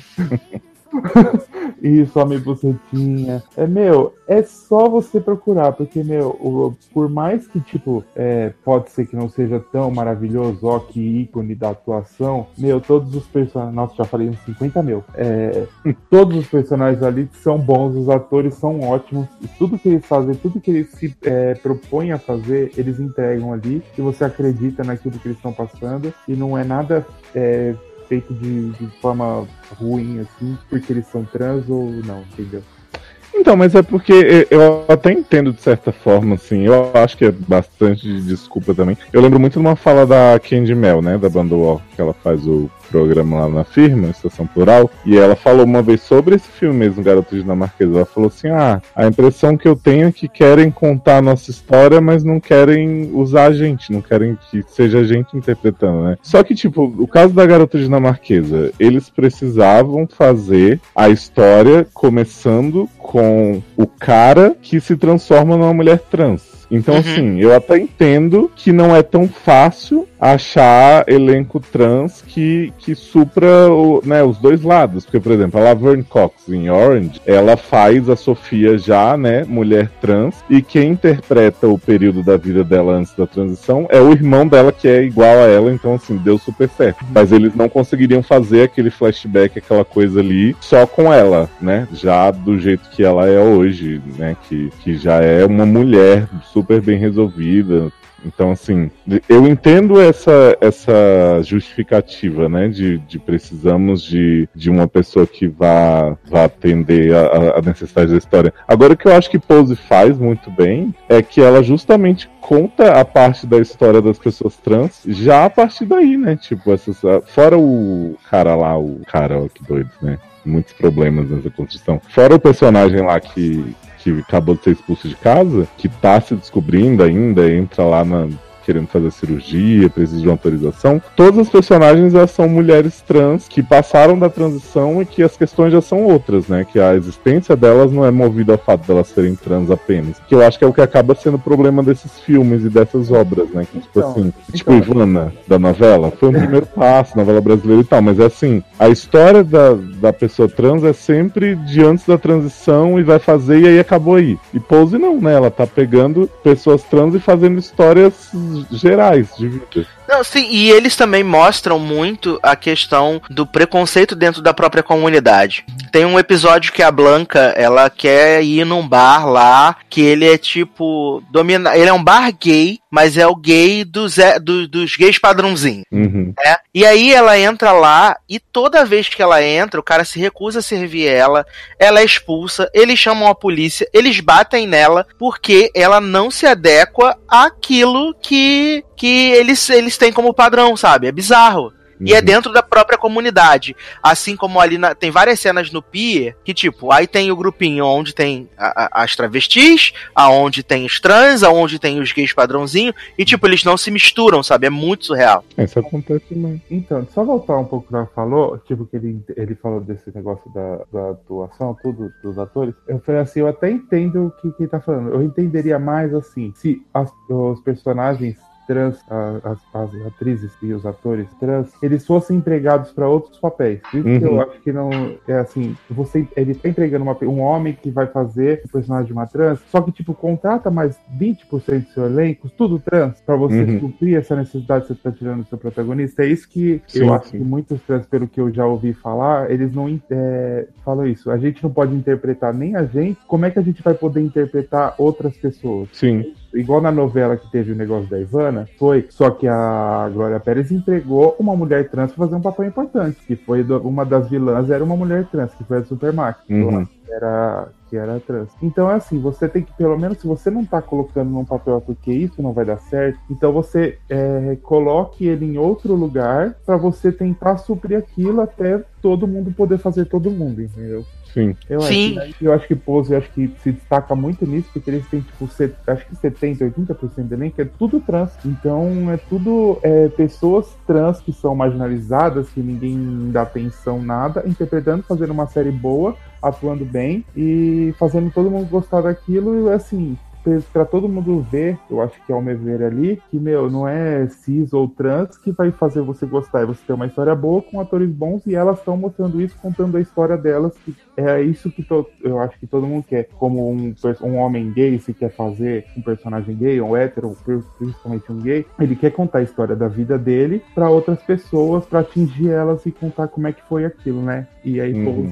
Conta muito isso de anos atrás, que é um momento importante, como o Edu falou, que é da epidemia da AIDS ali na época daquele estouro, que não é bem interpretada porque sempre foi só voltada pro homem branco gay, que ele que ele lutou, que não sei o que, que fez isso, que fez aquilo. E é isso, que é muito importante da, o, a titia fazer uma coisa, dar um close certo aí, né? Não, e, e a qualidade de atuação de todo mundo é impressionante, assim, porque próxima vez que alguém vier dizer, ah, mas a gente não tem é, como encontrar tantos atores bons e atrizes boas, trans e tal. E aí, tipo, a Tia Ryan conseguiu. Sim, o, o o elenco tá é maravilhoso. O elenco é maravilhoso, sabe? E, e a forma com que ele conta essa história. Por exemplo, quando a gente conhece a Electra ali no primeiro episódio, tipo, ela é uma, uma bitch maior. E aí. Marlene, né? Caralho, beat maior. É, ela é uma beat, cara. E ao longo dos episódios ele reforça essa, essa, essa coisa dela ser realmente uma beat, mas quando ele resolve mostrar quem ela é, você para e fala, pô.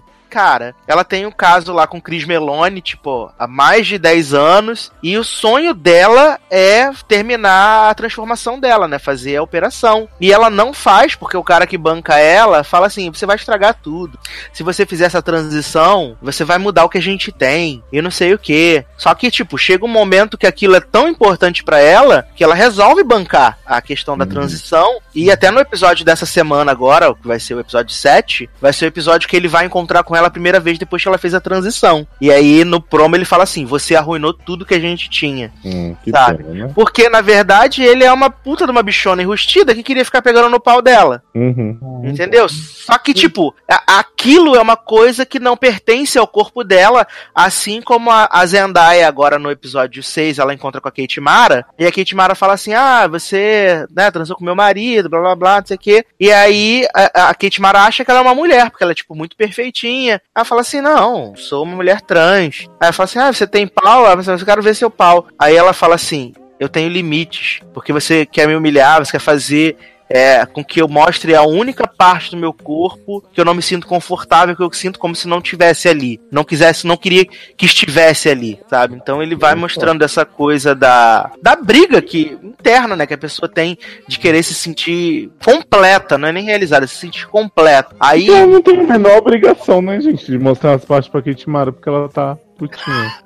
O marido dela que foi atrás dela, não foi ela que foi catar o marido dela na rua, não. Foi o marido dela. Pois foi. é. Exato, esse homem foi lá, né? Ivanzinho Peters foi lá, aí chamou Zendaya pra poder entrar no carro, levou Zendaya pro motel, falou assim: me mostra seu pau. Aí Zendaya mostrou. Aí falou: ah, deita aí agora do meu lado, vamos trocar uma ideia. Tipo, ele ficou um tempo com ela sem ficar com ela sexualmente, né? Aí depois de muito tempo, tipo, ele aluga um apartamento pra ela, né? Tipo, fica tendo a, a vidinha dupla ali com ela e ela quer, tipo, exclusividade, né? Uhum. Ela Mas quer- ele- Como todas elas falam, que é- a Blanca fala também, ela quer uma grande história de amor, que todo, todo mundo tem, né? Exato. As trans tipo 99% mais difícil de ter um cara que consiga vá assumir ela alguma coisa. Tanto que nenhuma delas ali tem. né? É. só A Electra com o Sugar Daddy dela, a, essa, a, a Angel com, o- com o Evan Peters, o, e a Blanca ninguém. O negão lá que quer comer todas as trans. É,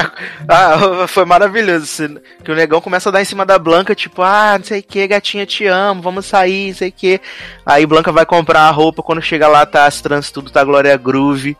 Aí Glória Groove fala assim: ah, você vai sair com o Darius? Aí ele fala assim: ah, tá me chamando. Falou: Darius já comeu todo mundo aqui, bom. Aí Blanca fica bem triste, na verdade. E temos que enaltecer, assim, é. Tipo, no episódio do Natal, que é o episódio 3, quando Zendaya conta a história do sapato vermelho, eu fiquei bem triste, sabe? Viado, aquela, aquela ceia, aquela, aquele episódio de Natal, desgraçado, né? Nem, a gente tá em junho, tava em junho, e a gente tava sentindo o clima do Natal assistindo episódio, né? Que desgraça. O que Exato. você fez comigo? Não, e eles brincam com isso, eles também, também tem a questão do Dia das Mães, né? Que, que a mãe da Blanca morreu, né? E aí ela quer se despedir, mas pra todo mundo a família falou que ela morreu, sabe? Porque ela se tornou uma mulher trans e é, reencontrar a família ali e todo o suporte, né? Que a Blanca dá pra, pra essa família que ela criou, pro Preytel, né? Que tipo teve um puta de um destaque nesse episódio e eu, eu fiquei bem triste ali quando, quando ele, o parceiro dele, parceiro dele tá em estado avançadíssimo de, de AIDS, Leoz. E ele fala assim: Ah, eu sei que, que eu vou morrer e eu quero que você me prometa uma coisa: que quando eu me for, você viva intensamente. Você acha um novo amor? Aí o Preytel fica assim, mas por quê? Aí ele fala assim: Ah, porque eu sei que você também tem o vírus, porque eu vejo esse pavor no seu olhar. Então eu, eu quero que você viva intensamente o resto da sua vida. Você pode, durante um dia, praguejar, perguntar pra Deus por que que eu fui, mas eu quero que na sequência você viva, viva intensamente. E o Preytel decide fazer isso, sabe? E é muito, muito, muito legal. Meu, sabe que eu tô gostando tanto? Assim, que eles estão contando a história que toda vez que a gente já viu muitos filmes, eles usam a barra da, da- do HIV, eles usam a barra tanto da, do trans, é, do- das pessoas transexuais, do negócio, tipo, de um jeito tão. Não que seja for, é forçado, mas é um negócio que faz assim, eu tô focado pra você chorar. Só que depois ele E não- a gente tá aceitando. só que, pô, eu não sinto isso. Ele, eu falo assim, ele fala, pra mim, ele faz assim, eu vou te contar uma história que é emocionante, é, mas eu tô te informando do que tá acontecendo. Eu não tô querendo que você chore, eu quero que você entenda o sentimento das pessoas ali naquela hora, o que que, é, por que que, é, qual é o sentimento da Blanca com a mãe dela que fora de casa, qual que é o sentimento do cara que descobriu que tem HIV, o sentimento do cara que o parceiro tá morrendo por HIV, e tipo, não é uma coisa, tipo, como você já disse uma vez, panfletária, que é uma coisa assim, ah, tô militando muito, contando de HIV, tô não sei o quê.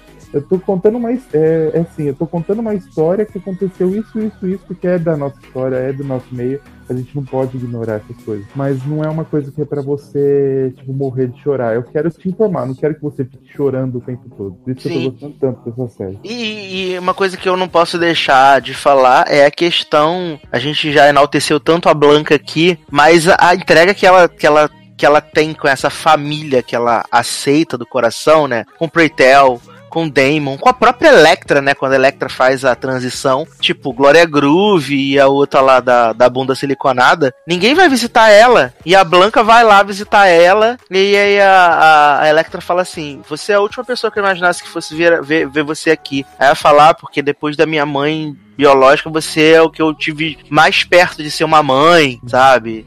É, é, é legal. E também a forma com que ela luta pelo Damon ali no, no piloto mesmo, pro Damon fazer a, o teste da, da, do- da, da aula de dança, quando ela vai ver ele dançar, a felicidade, o orgulho que ela tem dele ali, né? Isso é muito legal. É, quando eles chamam ela de mãe, tipo, ai, dá um amor no coração, né?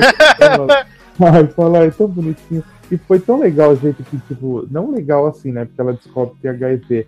Mas o porquê que ela decide montar a casa dela, né? Tipo, ela fala assim, eu não tenho muito tempo, né? Porque naquela época a gente tinha, né? Uhum. E aí ela tenta fazer uma coisa útil, diferente do que ela viveu na, com a Electra, tudo, né? Exatamente, assim. É, se você não assiste Pose, assista, né? São, vão ser só oito episódios nessa primeira temporada. É, se for antologia, vão encerrar essa história aí daqui a duas semaninhas. Não matem Blanca, pelo amor de Deus, que eu não Pela, não tem estrutura! não tem estrutura pra isso. E é muito legal, é muito legal, assim, pra todo mundo. Porque, mais do que tudo, é sobre família, é sobre gente, é sobre se superar, buscar os objetivos, sabe? Eu acho que essa é a mensagem principal. Não porque, ai, o elenco é todo de trans, ai, porque é uma série com temática gay. Cara, não. É muito mais que. É, é, é isso que é muito mais, mas tem muito além também, né? Exato. A trilha sonora é incrível, não tem uma música que eu não gosto nesse, na série. A fez um. Foi na Deep Web e catou tipo, as melhores músicas que ele pensou na hora e, e colocou. Tudo é muito bem feito. E e, mesmo você falando que não é só de coisa, é a nossa história, eu acho que é uma coisa que a gente podia parar um pouco pra ver assim. E outra, quem assiste o Paul Drag Race tem muita referência que a bicha velha usa.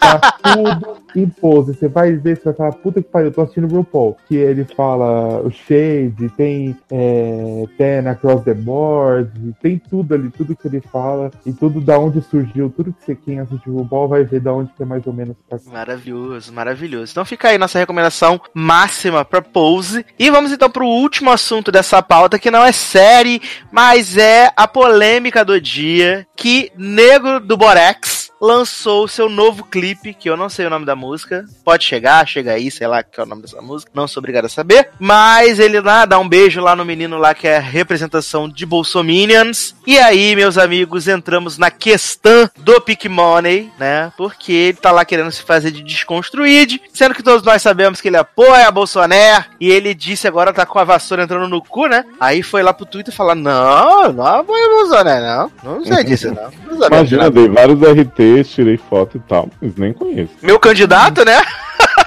Nunca vi. Mas, menino, que falar desse, desse povo que se aproveita de Pink Money, né? Pink Money como Nego do Borex. E Jojo Todinho que também lançou a sua música nova que é Arrasa Viado, quando a gente sabe que ela é homofóbica. Já saiu essa música? Saiu, infelizmente, hoje também. Nem, não vi.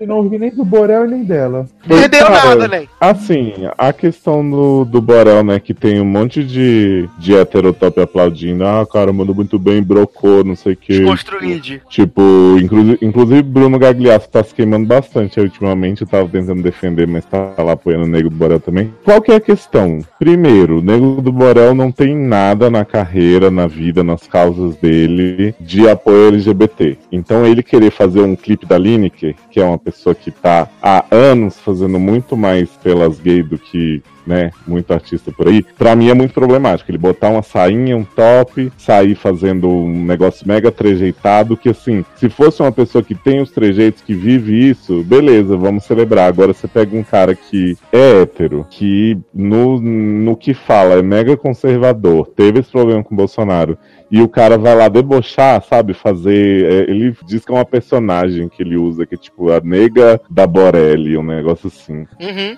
E aí é patético porque é um clipe bem produzido, mas assim, mega explorando a favela, mas ele pega o cara Zona Sul, né? Como vocês mostraram hoje aí no- nos tweets. E aí, tipo, a música, que é um cu também, mas beleza, não vou entrar no mérito de, de quem gosta. Ele fica o tempo inteiro agressivamente dizendo me larga, me solta, não sei o quê, enquanto tá o contexto homoerótico com o cara. Então, assim, eu não sei que tipo de mensagem ele quis passar. De ele estar gritando, dizendo me solta enquanto o cara tá beijando ele, sabe? Tipo, pra mim ficou bem dissonante. E isso, né? Explorando, ganhando dinheiro em cima de pessoas que ele nunca teve envolvimento e que de repente surgiu essa. Ah, vamos ganhar aqui em cima.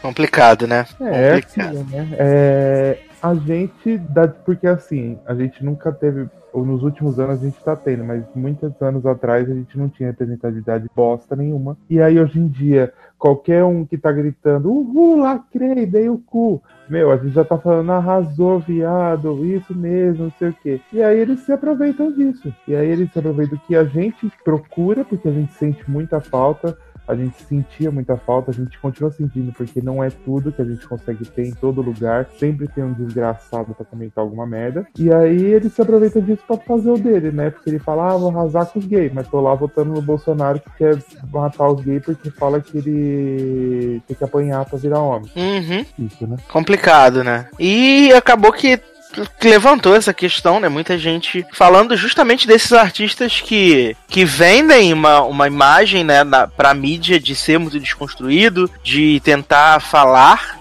Né, tentar ter lugar de fala da- da- da- do público LGBT e na verdade não, né? Estão só ali tentando se promover a- às custas da galera. Isso é muito bizarro, sabe? É, ser tipo uma pessoa assim que fala, ai, amo os gays, tipo, fala, amo os gays, mas não fica enchendo o saco toda hora, tipo, ai, amo os gays, meus melhores amigos, ai, aqui, vamos lá, deixa eu pegar na minha teta, não sei o quê. Meu, mas faz assim, tipo, faz o seu trabalho certo, uma Ivete Sangalo da vida. Ela nunca ficou se pronunciando, ai meu Deus, é, bandeira LGBT. Ela vai lá, fala assim, amo vocês, viado, você que faz uma musiquinha, não fala merda nenhuma. Isso pra mim é um artista que tinha que ser enaltecido e que merece meu Pink Money, entendeu? Uhum. Não o cara que fica, ai meu Deus, eu amo os viados, vamos cantar uma música agora, arrasou viado. É, aí a Valesca Pozuda, é, viado, manda música lá também. Não precisa ficar falando isso, filha. É, fica tentando se convencer, né? É, não precisa, gente. Música de. Música é música qualquer coisa. A música de amor que serve pra um hétero vai servir pra um viado a mesma porra. Não é porque eu amo de um jeito diferente do que a sociedade manda amar que eu vou precisar de uma música específica pra mim. Não, eu preciso de uma música que eu tenha um sentimento pra mim e tal. Não preciso ficar enchendo o saco querendo é, falar muito pra ser muito comentado, porque não é isso que a gente quer. É, quem vive de fazer isso, que eu acho que a gente já deve ter comentado em algum lugar do passado, é Nick Jonas, né? Que cada vez que ele dá uma sumida da mídia, ele fala assim: ah, só o que pra ser gay é transar com homem, eu sou muito Ah, gay. Gente, a porra do saco, né? Tira foto, pego na mala. E aí, gays? Ai, faço um vídeo analisando o volume dos gays. Ai, pelo amor de Deus. Pois é, aí faz uma série que o personagem dele é gay, dá uns dois beijinhos assim, em 30 episódios, tem dois minutos dele fingindo que tá fazendo boquete de alguém e fala assim: Nossa, eu estou fazendo sexo gay muito selvagem, real nessa série. Igual a Lady Gaga, quando surgiu na mídia, falou que era bissexual. Ninguém nunca viu ela catar uma mulher na vida dela, né? Não é, menino, só a Demi que cumpre a cota. Adoro David Kuhn.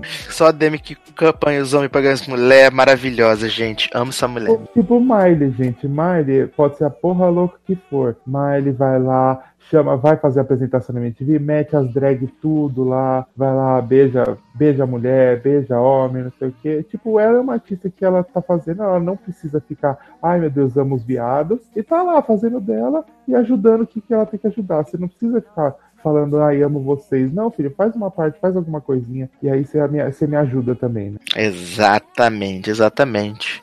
Muito militudo esse final desse programa, hein? Não é? Mili- Militamos com Pose, militamos com. Fizemos igual a filha da Ah, Samantha. Olha, só, só, a gente só não testou no Facebook. mais do legado cast que falei todos que eu já participei da minha vida. Adoro! Sinal de que tá já mordido pelo bichinho no podcast, né? Cada semana só não fala mais, né, Neose? Verdade. Pode melhorar o áudio, né, gente? Mas Ah. olha, teu áudio tá- já tá quase lá. Olha, se, se você ouvir, eu editei lá o, o podcast especial do Sérgio do Spotify, né? Aí tem um do, do garoto que não se assumia, não sei o que, que você participa. Esse áudio tava uma bosta, com um barulho impossível de tirar. Comparado com aquilo ali, meu filho, você já deu um avanço, assim, um up na vida. Maravilhoso. Ai, Eu tô na carreira, né? Foi, né? Adoro, gente, adoro. Mas vamos então para merchans e despedidas, né? Chegar aí ao final desse podcast maravilhoso. Começando com Márcio Zanon. Então, gente, muito obrigado pelo convite, né? Como sempre. Satisfação aí, irmão. Lá, cara top. E, e é isso, gente. Me segue lá nas redes sociais. É, Twitter, Instagram com o Zanon. Facebook tô aceitando também. Agora tô aberto pra aceitar, porque antes eu ficava excluindo. Eu falava, ah, eu vou aceitar os fãs, né? Vou ficar recusando por quê, né? Tá fazendo isso pra quê, sabe? Pra transar. Eu tô precisando emagrecer, não fiz nada até agora. Vamos lá, vamos ajudar o coleguinha. Hoje. Cuidado, Por favor. E é isso, gente. Escutem Luna, como já falei lá do outro podcast. Assistam Steven Universo pelo amor de Jesus Cristo, que é a melhor animação já inventada na face desse planeta que já existiu depois do Big Bang. E é isso. Muito obrigado. gente. Ai, ai. E você, Leoz? Merchans e despedidas. É, menino, tô aqui, né? Fixo, que nem vampiranha, tapando o buraco de Darlan. É, tô nos seriadores também, assim como todos aqui. Ouçam um podcast de One Day at a Time, finalmente está entre nós, falando muito portunhol. Zanon, riquíssima, falando, embarcando nessa jornada latina, né? Latinix. É rico!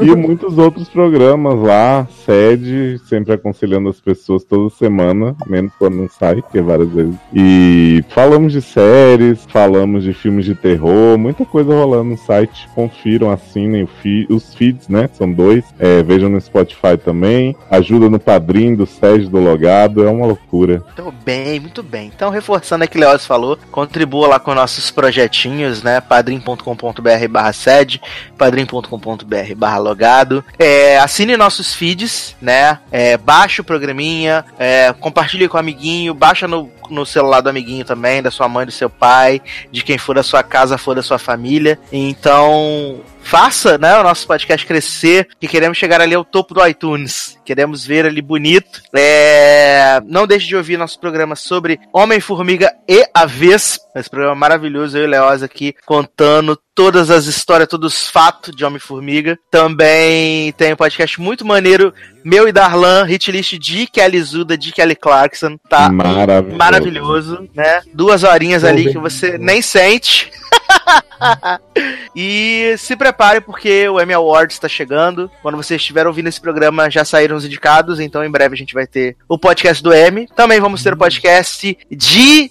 De não, né? Da segunda temporada de The Handmaid's Tale, né? Estou recrutando um time que provavelmente tipo, serei a pessoa que vou falar menos mal da série, porque por enquanto tá só o rancor, né? Leózio, Zanon e Taylor. Sente o nível do rancor que vai ser Nossa. esse podcast. Se prepare. Vamos lá, né, gente? Se fizesse coisa boa, a gente não tava falando mal, né? Também estamos preparando aí um podcast duplo de Queer Eye e Nailed It, né? Esses realities maravilhosos da Netflix. E além disso, também tem um, um, um hit list que nós aqui, eu, Zanon e Léo, estamos preparando para vocês em breve também para sacudir o esqueleto, tá? Não, não vai dar pra resistir esse, esse hit list. Olha, vai ser um blá blá blá total. O que, que é aquilo ali? Tá brilhando uma lua. Adoro! vamos parar com esse blá blá blá, hein? Não é, menino? É o podcast pra você sair bailando, vai ser um ícone. Aguardem. Todos os singles de cada álbum. Então eu quero aproveitar aqui e mandar beijos e abraços pros nossos padrinhos e madrinhas: Amanda Guiar, Carol Giovanelli, Érica Ribeiro, Felipe Gonçalves, Henrique Simão. Nossa, que triste esse foi. É que eu tô com sono já. Ah, te amo, amor. Mandar aqui um beijo pro trio, né? O trio Soares, Isadora Soares, Marcela Soares e Luana Soares. Também Karina Almeida, Paulo Jesse, Taylor Rocha e o Wellington Torso. Muito obrigado por contribuírem com este podcast maravilhoso. Quero aproveitar aqui e mandar beijo para Henrique Simão, que comentou no nosso podcast de Homem-Formiga. Falou que foi maravilhoso e que o podcast também foi maravilhoso, né? Alex Tavares, Rafael Macieira, né? Léo Oliveira, que comentaram no nosso hit de Kelly Clarkson, todo mundo que comentou nas últimas edições, muito obrigado, muito obrigado, vocês fazem a gente ter mais vontade de produzir conteúdo, você comentando aqui, comentando nos seriadores, comente, porque é muito importante. Aliás, quero dizer, ouçam o nosso Fofoquintas, o último que saiu, onde falamos de Shaycations, né? a série de Shay Como bombar no Insta, né? Exatamente. Diquinhas de como bombar no Insta. E assim, você que ama Westworld também não pode deixar de ouvir o SA Maratonas da segunda temporada de Westworld, que tem é, Érica, Amanda e Leózio falando somente maravilhas dessa série, né? De dolls. Então, assim, timeline toda, né? isso, destrinchando, explicando como é que funciona a timeline. E assim, tá um ícone. Pra você Olha, entender toda essa. Zanon entendeu tudo, entendeu? Nossa, gente, eu tô assim, tinindo. Qualquer coisa é só perguntar pra mim, gente. Manda lá no Twitter que eu vou responder. assim, o que não falta é produto nessa holding pra você se divertir, né? Então, é isso, vamos embora e a gente volta na próxima edição, tá? Um E abraço. deixa eu te perguntar uma coisa, Sassi. Pergunte. Você já viu um OVNI? Garoto, me respeita. Lembra? Nós todos vimos juntos. Exatamente. Então, né, porque é, é que- tem que acreditar, né, uma coisa dessa, sim? Sim, não pode deixar de acreditar. Isso aí, Foi nunca assim deixa que formou a turminha. Plim-Plom. Não vai tocar minha música? a lanchonete do Rolado. Bolota não vai, não tem. Não tem no Brasil. Cansado desse, desse tombo de bolota. então é isso, meus queridos. Um grande abraço, até a próxima e tchau. Beijo, Moro.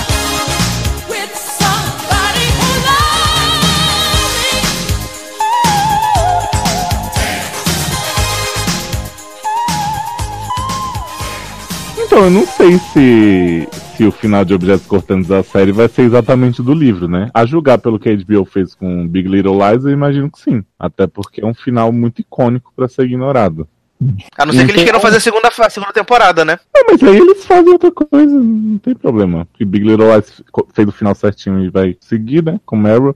Mas, Sasser, é muito interessante o que acontece ao fim dessa série, né? Que vão ser oito episódios, né? Se eu não me engano, de objetos cortantes. Oito episódios. Pra quem conseguir Uhum. chegar até o final, né? Pois é, mas muita gente amou. E aí, o que acontece basicamente que vai levar oito episódios pra, pra ser desvendado é que Camille não vai conseguir descobrir quem é o assassino Você tá, tá de sacanagem com a minha cara.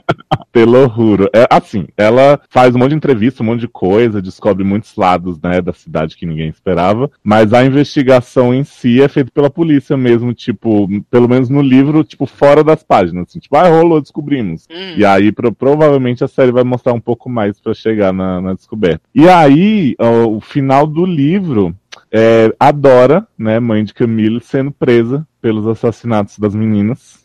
Porque a Dora, ela foi responsável pela morte da outra filha, né? Que já começa a série sem a mulher tá viva. Porque ela tem aquela patologia que, tipo assim, ela é tão super protetora, ela tem tanta necessidade de cuidar das filhas e se mostrar necessária, que ela deixa as filhas doentes. Então, por isso que É, gente, é já teve Law and Order. Já, já teve muita série. Então por isso que Camila é fudida, Ama é fudida e a outra filha foi fudida até morrer, né? E aí a Dora é presa por esses assassinatos, o livro acaba aí, só que depois tem um epílogo em Chicago, que mostra o quê? Camille criando sua irmã Ama. E aí Ama tá toda drogada com um monte de amiguinho que fica se drogando com ela. E uma das amigas parece morta. E aí Camille tá toda repetindo os passos da mãe, se recusando a dar aspirina pra Ama, Ama ardendo em febre e tal, e Camille lá, tipo, né, curtindo a situação de cuidar da irmã. Então, né, realmente esse gancho pra ver se a Amy vai virar sua própria mãe. E a gente descobre que a culpada pelas mortes tudo era Ama, não era a Dora. Socorro! A Ela Dora foi estava apenas protegendo seu rebento. Olha que bosta, hein?